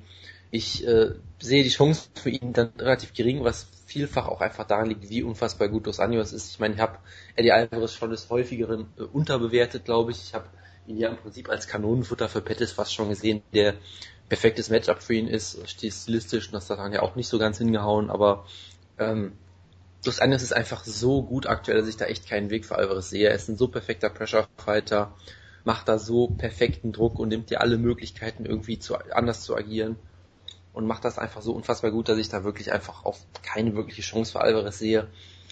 Gleichzeitig, ich kann mir durchaus vorstellen, dass der Kampf hart wird, dass er vielleicht über die Decision geht, dass vielleicht Alvarez ein oder vielleicht auch zwei Runden gewinnt. Also man sollte Alvarez halt nie so ganz unterschätzen. Er ist halt auch so ein bisschen so eine Wundertüte, in dem Sinne, dass er halt oft auch gegen, ähm, sagen wir mal, nicht unbedingt Elite-Gegner durchaus auch mal gedockt wird und so weiter und so fort. Aber man sollte ihn nie unterschätzen. Er ist ein sehr ähm, ja, schwieriger Boxer. Er hat halt diesen etwas merkwürdigen Stil auch, dass er gern so äh, rein und raus äh, wieder schnell rennt und durchaus sehr unorthodoxe Strikes zeigt und er hat ja auch so ein bisschen diesen Stil, finde ich, dass, also er, brawlt gerne, wenn er getroffen wird, aber was er eigentlich bis dahin, wenn, bevor er getroffen wird, ganz gerne macht, ist so, äh, sich so ein bisschen zurückhalten und zu kontern, den Gegner mal so ein bisschen kommen zu lassen Und das könnte halt durchaus interessant werden, weil Dos Anjos läuft halt kompromisslos nach vorne. Und damit musst du natürlich zwangsläufig auch dem Gegner ein paar, paar Möglichkeiten geben, ein paar Öffnungen offen lassen. Und da ist halt die Frage, kann Alvarez da vielleicht ein paar gute Konter landen und so weiter und so fort. Aber letztendlich äh, wird, glaube ich, das Anjas ihm hier die, die Luft zum Atmen wirklich nehmen. Er wird ihn einfach äh, runtermarschieren, in der Käfig stellen, ihn mit harten Kombinationen treffen, schöne Leg- und Bodykicks zeigen, ihn äh, vermutlich, äh, vermutlich Takedowns abwehren können von, von Alvarez zumindest. Und ich glaube, selbst wenn Alvarez Takedowns schafft, wird er ihn nicht zum Boden halten können. Und am Ende gewinnt das Anjas, glaube ich, eine relativ klare, aber hart umkämpfte Decision. Gut. Common Event. Äh, Roy Nelson gegen Derek Lewis. Ach ja. Ich, ich mach's einfach ganz kurz, weil ich habe ja auch schon auf das Over getippt, dass ganz über eine Runde geht. Und damit bin ich mir relativ sicher, dass das relativ deprimierend wird. Ähm, ich hoffe, dass er nicht ganz so schlimm wird wie der, äh, der Jared Rochold-Kampf.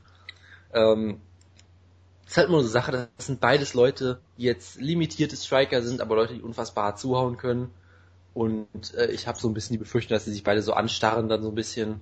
Derek Lewis zeigt oft seine, seine beste Arbeit wirklich einfach am Boden, wer Leute zu Boden nehmen kann und Ground Pound zeigen kann, furchtbares. Das wird, glaube ich, gegen Ron Nelson eher nicht der Fall sein. Fedor-esque. Ja, absolut. Und ich meine, Ron Nelson hat gerade erst unfassbar gutes Striking gegen Jared Rochold gezeigt. ja. Ich glaube, sie werden sich angucken und sehr viel atmen und es wird tolle Gifts geben in der dritten Runde. Und ich liebe Derek Lewis, ja, ich fand, ich finde diese Aussage großartig, wo er letztens nach Fedor gefragt wurde und gesagt hat, ich habe keine Ahnung, wer Fedor ist und so. Es ist einfach, der Typ ist einfach großartig. Folgt ihm unbedingt auf Twitter, fast genauso gut wie Sage Northcutt, auf sehr andere Art und Weise, sagen wir mal. Ähm, ja, er ist unterhaltsam. Und deshalb hoffe ich natürlich sehr auf ihn. Ich tippe auch auf ihn, aber ich glaube, kombiniert mit Roy Nelsons eiserne, eisernem Kinn wird es eine ganz, ganz schlimme Decision und ich glaube, Derek Lewis wird am Ende knapp die Nase vorn haben, aber ich glaube nicht, dass es schön wird. Ich mach's kurz, ich habe es im anderen Podcast auch schon gesagt. Ich befürchte, dass Roy Nelson das härtere Kinn hat und äh, fester zuschlägt als Derek Lewis und deswegen auch ein, äh, eine, ein K.O. hier relativ schnell kriegen wird. Was mich sehr gefreut hat, dass Ronette sich wieder in den Nachrichten gelandet ist und deswegen er ab und zu interviewt wurde und ihm wurden Fragen gestellt. Der hätte ja schon ganz offensiv gefordert, dass er gegen Brock Lesnar ein Pay-Per-View headline sollte, der der größte Pay-Per-View aller Zeiten wäre und ja, der all die der schwerste vor allem. Der schwerste könnte aus sein.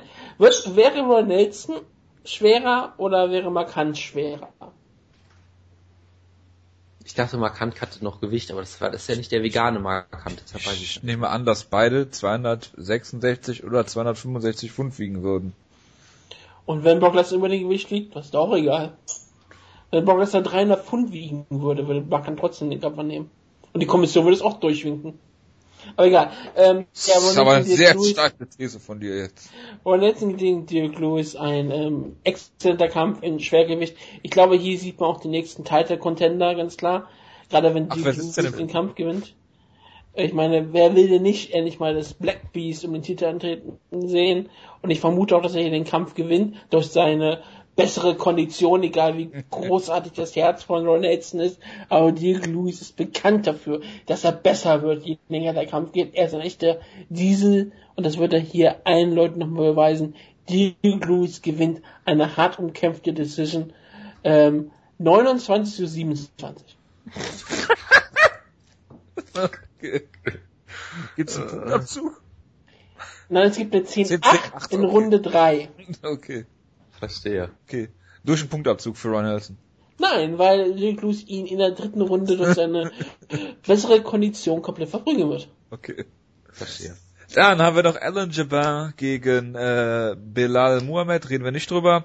Und jetzt kommt der Opener, wobei das alles sowieso bei Fight Pass läuft. Ähm, der Main Card.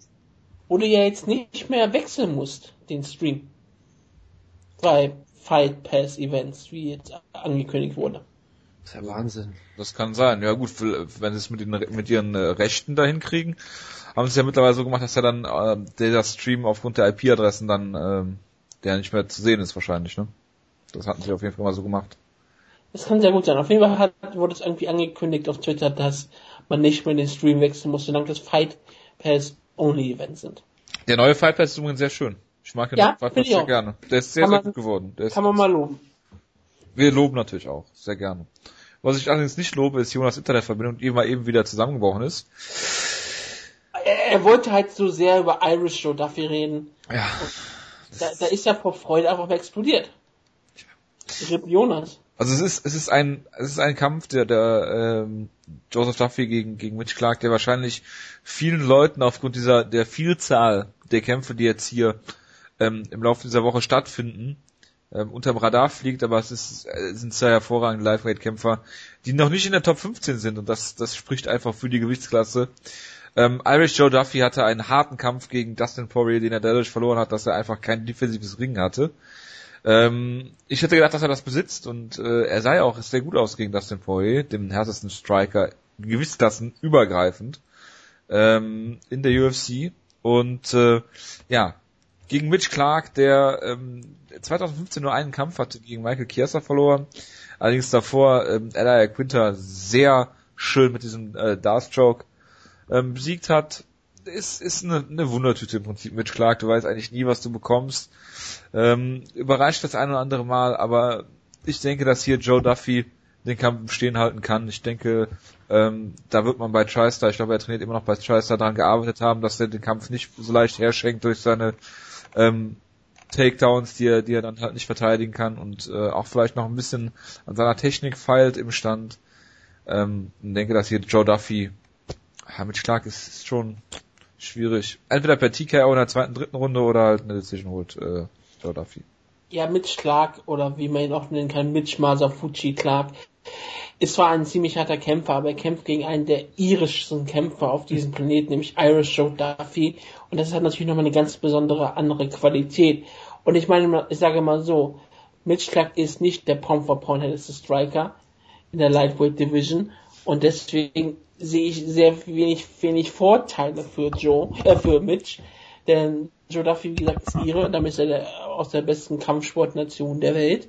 Er ist ein ziemlich starker Kämpfer. Er hat Conor McGregor besiegt. Und das können nicht viele von sich behaupten. Und während Mitch Schlag, wie gesagt, ein ziemlich guter Kämpfer ist, auch mit wirklich wunderbaren Siegen, zum Beispiel auch ein Sieg über Aya Quinter, wie du auch schon erwähnt hast, aber auch ein ziemlicher, typischer Journeyman-Karriere hingelegt. Ich sage, Joe Duffy gewinnt hier per Decision, aber in einem ziemlich guten Kampf. Joe Duffy ist eigentlich immer für gute Kämpfe zu haben. Äh, da kann ich, kann ich mich auf jeden Fall anschließen. Ja, Joe Duffy ist auf jeden Fall der deutlich äh, irischere Kämpfer. Ja, ja das äh, auf jeden Fall. Ja, also wenn, wenn jetzt lange, so, so lange, so lang, also solange Joe Duffy nicht gegen Paul Felder kämpft, wird er immer der irischere Kämpfer sein, glaube ich. das stimmt. Es wenn, geht nicht vor, irischer als Paul. Äh, aber stell dir mal vor, es gibt ein MMA-Quartett. Da würde doch auch bestimmt der Punkt Irischness auftauchen, oder? Ja, es geht dann nach Weisheit der Haut, das ist richtig. Und nach Rotheit der Haare oder irgendwie. Genau. Genau. Und nach, und nach den Sommersprossen. Sehr weit vorne. Nickname ja, Geburtsort. Also da gibt's einige Punkte, die da in diesen genau. Punkt reinzählen. Genau. Und äh, also ich glaube schon, dass er auf jeden Fall der vielseitige Kämpfer ist. Er ist ein wunderbarer Boxer auch, äh, solider Kickboxer auch, guter Grappler selbst auch. Mit Clark ist halt so ein bisschen so ein Spezialist. Er ist halt jemand, der ist kein toller Athlet unbedingt, der ist um einiges langsamer, glaube ich als Joe Duffy, ist nicht so gefährlich im Stand, aber er ist halt ein sehr opportunistischer und guter Grappler. Der hat auch von Chiesa wurden ihm klar die Grenzen aufgezeigt, klar, aber trotzdem ist er ein gefährlicher Grappler. Dies, dieses Submission über aller Quinte damals war wirklich fantastisch. Das heißt, Joe Duffy musste auf jeden Fall sehr vorsichtig sein und am besten vielleicht den Kampf im Stand halten, wo eigentlich von mit Stark jetzt keine große Gefahr ausgehen sollte. Und ich glaube, im Stand kann er größtenteils machen, was er will und würde ihn dann entweder vielleicht so ausnocken oder am Ende vielleicht dann doch eher eine klare Decision gewinnen. Gut. Ja, welche Referenz hat der Jonas denn verstanden? Ich werde es nicht nochmal erwähnen. Okay, gut. Äh, wo wir gerade bei Referenzen sind, äh, Mike Pyle kämpft. Ja, er hat mal gegen André Loff gekämpft, wie wir alle wissen. Der Headliner von UFC Hamburg. Ich bin immer überrascht, dass ein Mörder bei UFC Hamburg im Main Event steht, aber naja. Ja. ja, ähm, gegen Alberto Mina kämpft er, ist jetzt vielleicht nicht so interessant. Ähm, John McDessie gegen Mehdi Bagdad. Ich bitte einfach um einschreiten, wenn ihr irgendwas zu dem Kampf sagen wollt. Äh, Anthony Burchak gegen Briefkasten, sorry, Briefkasten. Achso, Firma, Firma, Firma. SS-Tattoos. Äh, ja, dann haben wir noch Russell Dwayne gegen Pedro Munoz. Dazu sage ich einfach mal Bloody Elbow. Pedro Munoz, jawohl. Top-Talent hier. Ja. Großartig. Felipe Arantes, Cowboy. der einzig wahre Cowboy, bis mir der andere wieder einfällt, den ich jetzt wieder Jared verwechsel. Sanders. Dann haben wir. Gilbert Burns gegen Lukas Sajewski, gegen den Nick Hein in Berlin gewonnen hat letztes Jahr. Marco Beltran gegen Reginaldo Vieira und Vicente Luque gegen Alvaro Herrera. Das, Ja, die Ka- Karte ist jetzt nicht so besonders stark, muss man uns ehrlich einfach mal sagen, ne? Aber es ist eine Fight Pass Card, deswegen ist das auch in Ordnung. Also die, die Undercard fällt dann schon äh, durchaus ab. Ja, das kann man Also Mike Pyle gegen Mina ist ein so ein Kampf. Mike Pyle war ja immer der Grappling Coach bei Extreme Couture, ist wahrscheinlich immer noch. Und Güte, ja. warum reden wir jetzt darüber? Ich, ich, ich will das nur kurz sagen, während Alberto Ja, du Mina hast das schon hundertmal gesagt. Während Alberto Mina natürlich der Rich the Soldier of God ist und auch der einzige in der UFC, der diesen Namen trägt und auch Ich verdient. leg, ich leg gleich auf. Er hat ja auch schon einen großartigen Sieg gefeiert über ähm, Yoshihiro Akiyama, ist unbesiegt und es könnte wahrscheinlich sogar ein gutes Grappling-Duell zwischen den beiden gehen und ich tippe dort immer auf Extreme Couture. Ja, das äh, ist auf jeden Fall äh, richtig. Ja, ich, ich, ich glaube, ähm, Mike Pyle wird einen Choke ansetzen und Mina wird das tun, was Soldier of, Soldiers of God immer machen und sich dabei äh, Versinken. Und sich dabei äh, seine Reebok Shorts versauen. Kommen wir zum Tough-Finale. Diese Ausgabe ist schon sehr tough für alle Beteiligten. Wir gehen Heyo. steil auf die drei Stunden zu. Ivana Jedrzejczyk gegen Claudia Gadelia. Wutke, du bist der Frauenbeauftragte, du darfst diesmal anfangen. Oh, was ein besonderer Kampf das hier wird. Ich meine, Joanna Jelichek, jetzt habe ich wieder Jelichek gesagt, nicht Jelichek, ist auch völlig egal. Joanna Champion hier gegen Claudia Gadelia. Ähm, die haben jetzt eine Tough-Staffel gehabt, die Dort- keiner gesehen hat, oder? Nein, ich glaube, in Amerika hat es auch keiner gesehen. 300, 400.000 Zuschauer oder sowas. zwei Leute vielleicht. Und ähm, ich habe auch keine Ahnung, wer da im Camp ist. Ich müsste es erstmal den Serientitelkampf auslosen. Was nicht Stimmt. besonders einfach ist, denn wir haben nämlich keine ähm, Liste hier, weil die Tough-Kämpfe noch dazu kommen. Deswegen muss ich per Hand zählen. Eins, zwei, drei, vier, fünf, sechs, sieben, acht, neun. Der Ah, Hand mit der Ah, Maus. Ist- Können, können wir bitte nochmal von vorne zählen? Ich glaube, da war irgendwelche, irgendwelche Irre- Irregularitäten hier. Wir haben Okay. ja, wir haben ja Zeit. eins, Hast du zwei, denn oben angefangen? Du musst Drei, anfangen, Wutke, sonst ist die umgekehrte Reihenfolge. vier, fünf, sechs, sieben, acht, neun. Plus minus eins, aber neun. Hast du denn unten oder oben angefangen? Ich habe oben angefangen. Ist Aber das ist doch falsch. Ja, oben ist ja auch trotzdem neun. Ich kann mir das schon in den Kopf durchdenken. Oben Ach, ist das okay. neue, oben ist das neue unten, Dann Jojo. sag doch mal Stopp, Jonas. Oder haben wir noch, sind wir noch nicht so Ich weit? fange jetzt an, du kannst Stopp sagen, egal wer es ist. Stopp. Das ist Nummer vier. Und dann fange ich unten an, bei Moraga eins, zwei, Raga. drei, Ist mit Vier. Sicherheit nicht der Opener, aber gut. Ist ja kein Problem. Ich wollte gerade sagen. Bei Typology ist es der Opener und das Ich habe auch noch Scientology verstanden, das würde so gut passen. Typology. Es ist der Kampf Cesar Ferreira gegen Anthony Smith. Das klingt wie eine Drohung. Das ist eine Drohung. Und zwar nicht für jede Serie, die aktuell tippe- was. Ich, ich tippe auf Cesar Ferreira, weil ich nicht weiß, wer das ist. So. Weil ein Mutant. in seinem Namen. hat. Oh Hallo? Gott, nee, dann, oh Gott, nein, dann tippe ich auf den anderen. Ich tippe doch nicht auf Sancho. Das ist, hallo? Das ist der, der wunderbar ausgenockt worden ist am Käfig. Ja, aber er kämpft gegen jemanden mit, ach Gott. Ja, ich tippe einfach auf den anderen da. Wer ist jetzt der andere von beiden? Ja, Anthony Smith, wer auch immer das ist. Das ist der, der Josh Neer besiegt hat. Dann tippe ich erst recht auf ihn. Es Ja, geht den Zahnarzt um den, es geht um den lineare, linearen VFC Middleweight Titel. Das Das ist Lineal. Ich weiß nicht, ob das Ich wirklich meine, er hat- ist. Er hat, er hat, er hat Brock Jardine besiegt. Wenn das kein Zeichen ist im, im Vorfeld von UFC 200, dann Ja, weiß ist ich sein auch nicht. zweiter, ist sein zweiter UFC-Run. Lustigerweise. Ja. Er hatte mal, Also, er hat erst- tippt auf Smith. Ja, er hat erst den Zahnarzt besiegt, jetzt müssen wir noch den Mutanten besiegen, das ist wunderbar. kennt ihr noch Atlan äh, Amagov? Natürlich. War das nicht ein russischer Kämpfer, der seine Kehre beendet hat? Jack Hecht. Bitte? Ja, ja. Ja, das ist. Er hat auch, also er hat eigentlich auch die Karriere von DJ Waldberger beendet, das, das wusste DJ Waldberger Ja. zu dem Zeitpunkt aber nicht. Also, was tippst du? äh, ich tippe gegen Cesar Ferreira logischerweise. Tippe auf Ich tippe auf Cesar Ferreira. Natürlich. Er hat zwar gegen Sam Owe verloren. Sehr, du bist sehr opportunistisch heute. Ja, er hat zwar gegen Du willst, Sam Owe du willst es wissen, du willst dein MML-Penis beim äh, Serientäterspiel. Oh Äh. ja. Also Ich, ich, er vibriert schon in meiner Hand. Sam Owe, er hat zwar gegen Sam Owe verloren. Er hat, hat Jonas Internet direkt gekillt. er hat zwar auch gegen George Masvidal verloren, aber er hat Ole Vase Bangbose besiegt. Kennst du noch Ole Vase Bangbose? Den Ja, Holy War Angel? Natürlich kenn ich ihn. Und wer die Engel Gottes besiegt, gerade die Kriegerengel des Gottes, die Seraphine oder was immer das alles ist, der kann auch gegen Anthony Smith gewinnen. Und Was, er ist auch dazu noch im? Tanz. Was? Spielt das eine Rolle?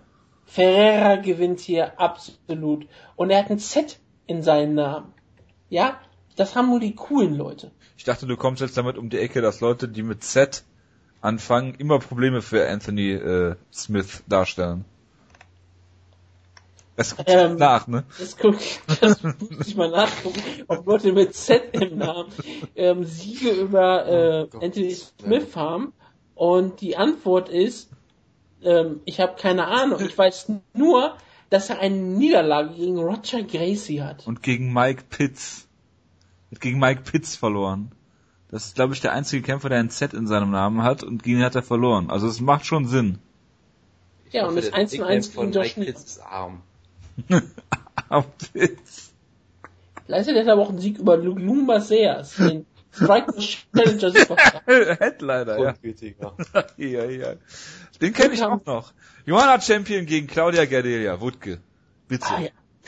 Jetzt haben wir das endlich auch ausgelost. Jetzt bin ich, jetzt müssen wir wieder ins Konzept reinkommen. Ich muss noch kurz einen Schluck trinken. Tut mir kurz leid. Ähm, Ja, so viel Zeit muss sein.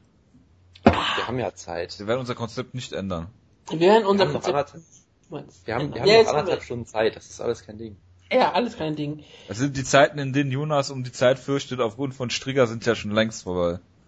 Genau. Wenchik gegen Galea war einer der größten Kämpfe in der Division. Wahrscheinlich war es der beste Kampf in der Division, war wie mal ein unfassbarer Kampf zwischen den beiden. Und jetzt hatten sie, wie gesagt, eine Tough-Staffel, die laut allen Weins und allen GIFs, die so rumgehen, wenn die UFC so was da scheinbar die beste Tough-Staffel aller Zeiten war. Oder es überrascht, dass die aktuelle Tough-Staffel die beste ist. Natürlich, das ist aber... ich meine, ich meine, warum sollte die UFC lügen? So. Genau. Tough ist einfach, es steigert sich von Staffel zu Staffel. Tough 1 war die beste Staffel aller Zeiten, bis Tough 2 kam. Und ich weiß jetzt nicht, wie The Smashes da reingeräumt wird oder wie Tough Mexico gegen Latin America da reinkommt. Ob das auch immer sich weiter steigert, ich habe keine Ahnung. Auf jeden Fall war es die beste Staffel seit Tough China auf jeden Fall. Das muss man Ja. ganz klar sagen. Auf jeden es Fall. ist auch ein Rematch, was wir alle, glaube ich, sehen wollten. Joanna Janczek ist natürlich, ja, ich komme jetzt auch wirklich länger komplett durcheinander, weil ich, wie gesagt, diesen Namen in letzter Zeit so häufig gehört habe, in so verschiedenen, Ja, weil so du auch immer in- Fußball guckst. in so viel verschiedenen Geschmacksrichtungen, dass es schon fast widerlich ist, ja. Joanna Champion, JJ, Okocha hier, ja. JJ wie Johanna Champion. Ja, ich könnte sie auch JC nennen. Das klingt aber dann wie, wie Jay-Z. Und das finde ich dann noch viel schlimmer, weil ich will Ich nicht gehe einfach mal davon aus, dass jeder denken. weiß, was, wen du meinst. Egal, was du sagst. Joanna Champion, ja, ähm, legendäre Kämpferin fast schon. Sie ist wirklich das, was man sich für die Damen-Division immer mal so vorgestellt hat. Nämlich eine Kämpferin, die einfach Leute meistens verprügelt und der man auch Spaß hat. Wir erinnern uns immer noch an den Deutschland-Kampf gegen Jessica Penne, als sie sie ähm, windelweich geprügelt hat und blutig geschlagen hat und wir alle das total abgefeiert haben. Dann hat sie zwar gegen Valerie Latoureux nicht den Kampf abgeliefert, den wir wollten, aber sie hat eine wunderbare Decision noch gewonnen und wir alle haben uns trotzdem drüber gefreut. Champion ist eine tolle Strikerin auf jederlei Hinsicht. Sie hat auch schon auch gegen Galea bewiesen, dass sie am Boden überstehen, den Bodenkampf überstehen kann. Gerade das war ja der große Vorteil für viele Leute, denen sie sagen gegen Galea. Aber Galea hat auch bewiesen, wie gut sie im Stand gegen Jelinek aussehen kann. Deswegen, ich bin ähm, sehr gespannt auf diesen Kampf, weil es ist wahrscheinlich der Kampf, wo die größte Wahrscheinlichkeit besteht, dass der Titel wechseln kann. Natürlich kann der Titel in jedem Kampf ähm, wechseln. Es ist Mixed Martial Arts. Es ist eine Kampfsportart, wo selbst Michael Bisping UFC äh, Heavyweight Champion werden kann. Ja, Michael Bisping kann UFC Heavyweight Champion werden. Sogar nicht mal unwahrscheinlich, weil es ist Heavyweight. Aber ich meine, dass äh, man einfach nur, jeder kann Champion werden in einem Kampf, wenn er die Chance dazu bekommt. Und Gadelia ist auf jeden Fall auch eine Kämpferin, die Johanna Champion vor viele Probleme stellen wird. Es wird ein hart umkämpfter Kampf werden. Es wird ein würdiger Kampf werden.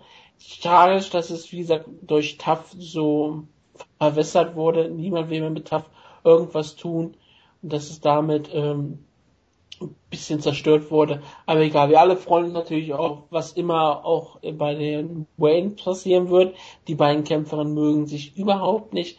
Ich könnte mir vorstellen, dass ähm, Johanna vielleicht diesmal nichts tun wird und damit eher noch Garea ähm, outside statt dass ihr irgendein Geschenk macht. Deswegen bin ich auch trotzdem gespannt drauf. Der Kampf wird auf den höchsten Niveau geführt, was man in der Gewissklasse sehen kann. Und am Ende hoffe ich, dass Champion gewinnt, aber wenn Gadelia den Kampf gewinnt, bin ich auch kein bisschen enttäuscht. Ich mag Gadelia, ich mag Champion, ich mag sie alle, ich mag gutes Mixed Martial Arts. Das ist gutes Mixed Martial Arts. Ich bin mir sicher, dass im Nachhinein der Champion als Sieger hervorgehen wird. Ja. Jonas. Ja, also es ist ein absolut traumhafter Kampf. Ich finde, es ist einer der Kämpfe, auf die ich mich am meisten freue überhaupt nicht nur in dieser Woche, sondern vielleicht auch im ganzen Monat oder den Rest des Jahres oder was auch immer. Es ist halt wirklich, du hast es ja schon gesagt, der erste Kampf war wohl der beste Strawweight-Kampf, den wir bisher hatten, einfach weil er auch so unfassbar eng war und auf so einem hohen Niveau war. Und dieser Kampf sollte eigentlich noch viel interessanter werden. Ich meine, du hast auch noch fünf Runden, du hast, es geht um den Titel, du hast das ganze böse Blut im Vorfeld, du hast natürlich Ultimate Fighter, was irgendwie den Halb kaputt macht, fast schon eher, als dass er ihm wirklich hilft, aber naja. Das kann's doch nicht ich sein. Weiß, ich weiß, ich das weiß. ist doch die beste Tough-Staffel aller Zeiten. Mindestens, ja, mindestens. Ähm, und trotzdem, ich, ich bin sehr gespannt, weil auch der erste Kampf, ich habe es nicht mehr geschafft, ihn nochmal zu gucken, er war auf jeden Fall auch sehr eng. Äh, erste Runde sicherlich klar für Johanna, die die äh, Gadelia da fast ausgenockt hat. Danach war es aber dann doch sehr eng. Und Gadelia hat viele Takedowns auch äh, erfolgreich geholt, was glaube ich seitdem niemand mehr geschafft hat. Nee, doch, weil äh, Valerie, wie hieß sie nochmal? Wie war der Nachname nochmal? Ich hab's vergessen.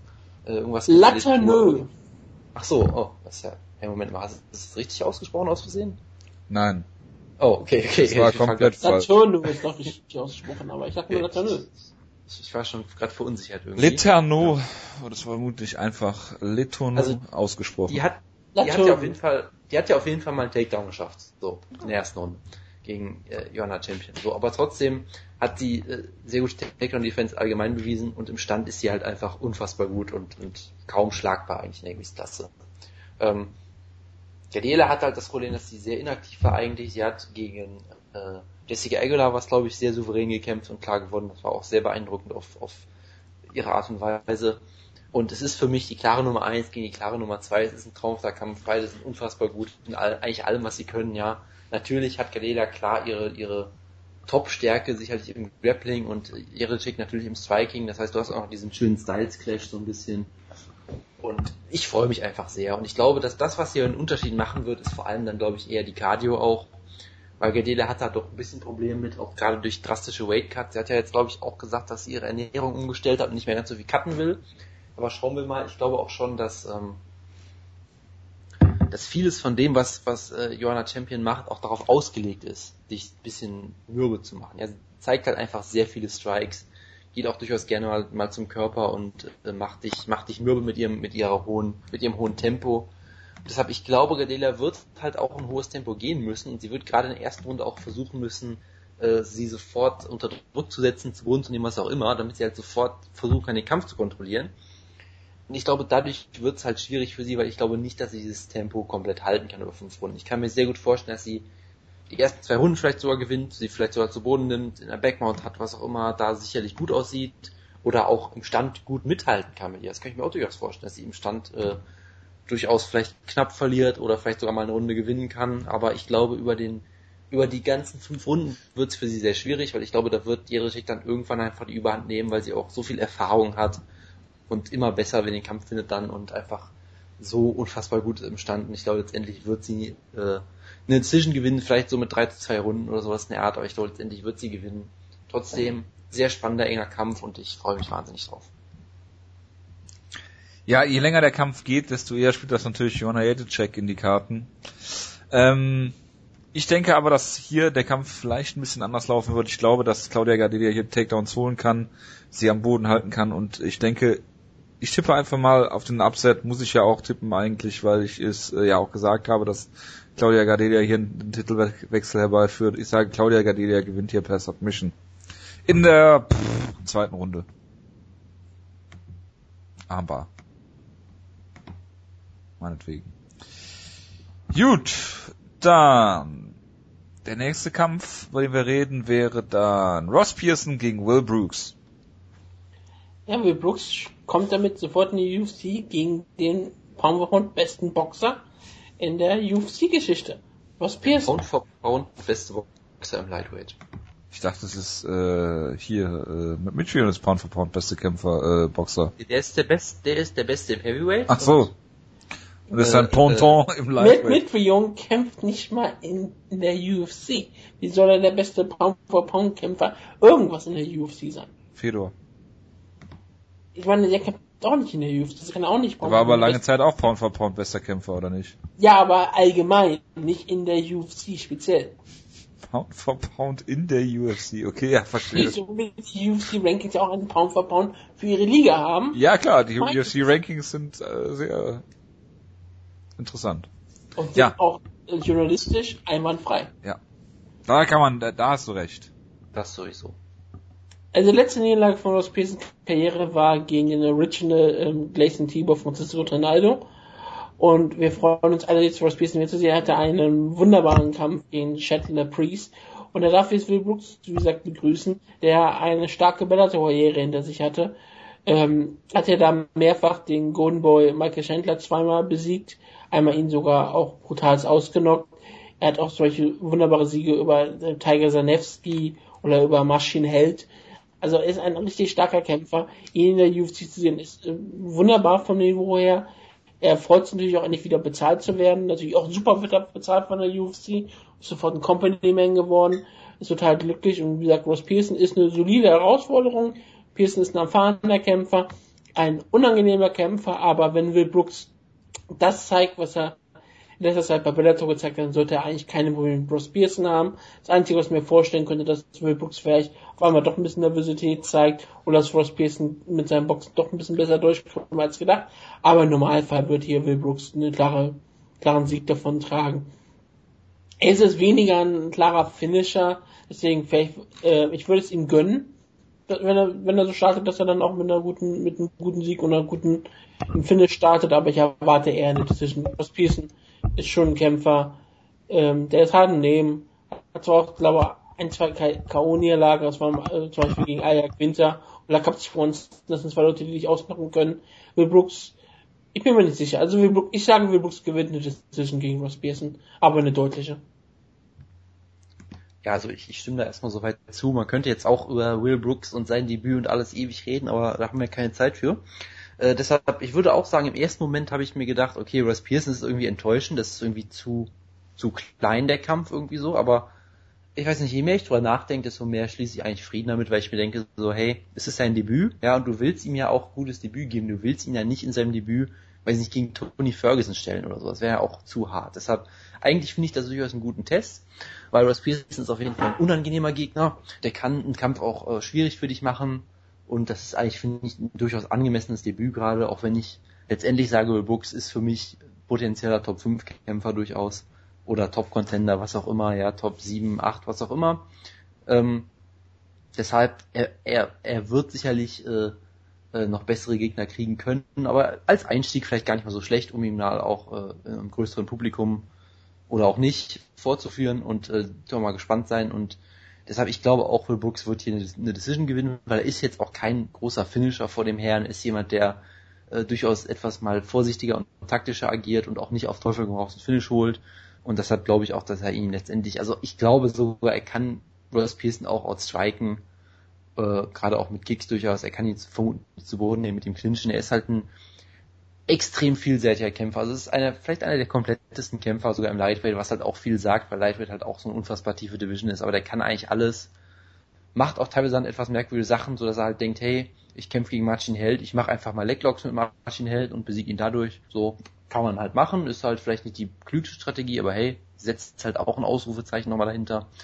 Und ich glaube, deshalb, deshalb glaube ich, er wird hier sagen, ich muss ein Ausrufezeichen setzen, nämlich den besten Pound for Pound Boxer outboxe und das wird er machen für 15 Minuten und dann klar gewinnen.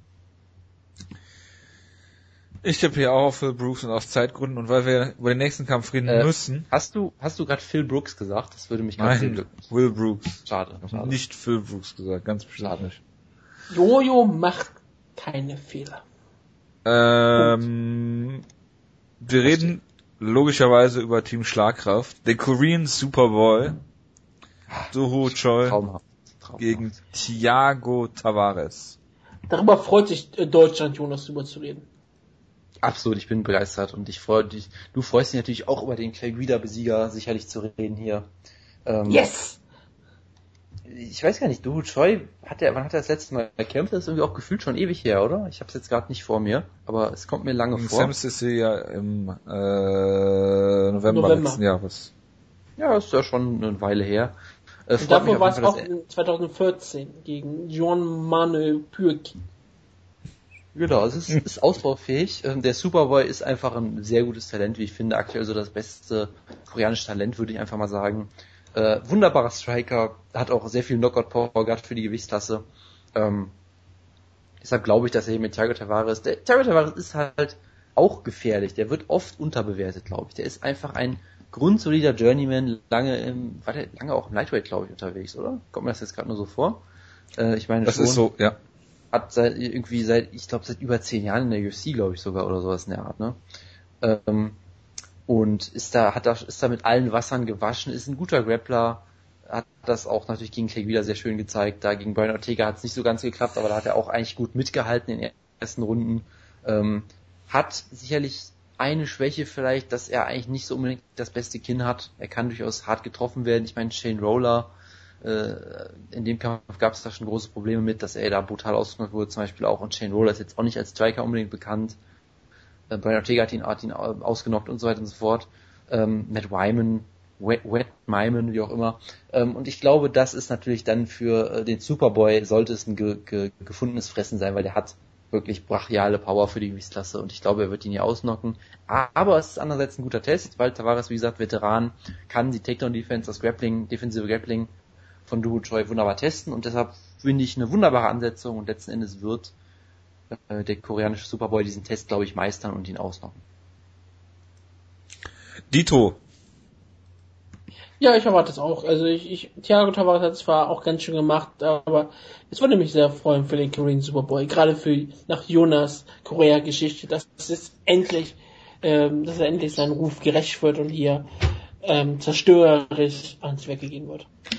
Ja, dann haben wir noch die beiden Tough-Kämpfe logischerweise. Joachim Silva gegen Andrew Hallbrook. Wir haben Gray Maynard in seinem Featherweight-Debüt gegen Fernando ähm, Bruno. Können wir nicht das Wird, das wird sicher seine Probleme lösen. Du übergehst ja. gerade einen wichtigen Kampf, oder? Nein, die Reihenfolge ist einfach eine Katastrophe bei dir. John Moraga steht auch nicht im Opener gegen Matthäus äh, Nicolau. Mhm. Äh, Serientäter haben wir schon besprochen. Jake Matthews gegen Kevin Lee möchtest du bestimmt drüber reden, ne? Ja, natürlich. Es ist einer der wichtigsten Kämpfe auf dieser Karte. Denn wir, denn wir haben schon vorhin gesprochen, was wäre der irischste Kampf überhaupt? Ich sage dir ganz klar, Jake Matthews gegen Paul Felder. Ich meine, könntest du dir was Besseres vorstellen? Ja. Das Keltenkind Jake Matthews, natürlich benannt nach dem ähm, Spiegel-Bestseller von Gabriel Bayerlein, freut sich hier natürlich auf seinen auf einen Kampf gegen Kevin Smith. Was ist denn hier los? Kevin Smith, äh, sag ich schon, Kevin ja. Lee, Finon, ja ein, ein legendärer Kämpfer, der ja auch Efrin Escudero äh, vor kurzem noch besiegt hat. Ja, das ist legendär. Auch, auch dafür, dass er mal gegen James Montastri gekämpft hat. Also, Den Deutschen, ja, äh, ja. Also Kevin, Kevin Lee ähm, ist natürlich eine sehr starke Herausforderung für Jack Matthews. Ein, ein sehr, sehr gehypter Kämpfer mal gewesen. Dann traf er auch oh ja, James von Jonas vor allem. Ja, auch zu Recht. Ich sehe ihn ja sogar relativ gerne. Er ich meine, auch er hatte Akbar Gorilla hat er besiegt und das war fast die größte, die größte äh, Niederlage in der ersten Runde da, was irgendwie Außenseiter angeht, äh, aller Zeiten fast, ne? Ja, ich meine, ich meine, äh, äh, ich, ich, beide sind von, von mir gehypt. Ich finde auch Kevin Lee eigentlich ziemlich gut, muss ich sagen. Ich habe ja, er hat ja, Kevin Lee hatte mal diesen äh, Kampf gegen L.A. Quinter, den er verloren hat, wo er aber, wie ich finde, gut mitgehalten hat, wo mich eigentlich beide sehr beeindruckt haben. Und jetzt, Kevin Lee hatte halt diesen einen Kampf gegen Leonard Santos, wo er ausgenockt wurde, wo er nicht gut aussah, muss man vorsichtig zu sagen, aber sonst eigentlich bisher durchaus eine solide UFC-Karriere, ohne jetzt so komplett zu begeistern, hat fast alles per Decision gewonnen aber trotzdem halte ich immer noch für ein gutes Talent, gerade auch, was mich wieder sehr deprimiert, Geburtsjahr 1992, äh, fühle ich mich wieder sehr alt. Ja, und Jake Matthews. Was ist denn dein Geburtsjahr, Jonas? Äh, 1937 gefühlt. Ähm, Ach so. Und äh, so vor dem Weltkrieg sogar meistens. Ja, absolut, absolut. Ich bin äh, ein, ein young, young Man für Heavyweight Division zumindest. Ja. Ähm, und Jake Matthews ist natürlich ein Top-Talent, ja, das der irischste Kämpfer aus Australien, den man sich vorstellen kann. Ähm, absolut, absolut wunderbares Talent, hat gegen Johnny Case, das war ein absolut großartiger Kampf damals, wunderbar ihn gefinisht. Und ja, gegen James Wick in eine Guillotine reindrehen, das kann schon mal passieren, das ist ja kein Ding. Und ich glaube, er hat... Nee, nee, klar, Guillotines kann man schon mal schnell reinlaufen. Ja, das ist nicht so schlimm wie ein, wie ein Naked Choke oder sowas. Zum ja. Beispiel. Ähm, ähm, nur mal so als, so als, was mir spontan so einfällt, so als, als andere Submission, die man sich vorstellen könnte. Ähm, und er ist ein wunderbarer Athlet, glaube ich, sehr, sehr schnell, äh, scheint sehr viel, sehr schnell diese ganzen Facetten zu lernen. Geburtsjahr 1994 ist so wirklich so ein Babykampf, das ist schlimm. Ähm, und ich tippe hier auf äh, Irland natürlich. Irland wird stillstehen und wird hier Kevin Lee äh, entgleisen lassen.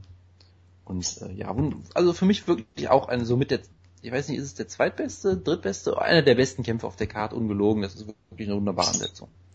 Wenn, wenn du so über Alter von, von Kämpfern reden möchtest und dass du dich einführen möchtest, heute hat auch eine Kämpferin Geburtstag, die bei ähm, Road FC kämpft, eine Koreanerin namens Ye Ji Lee.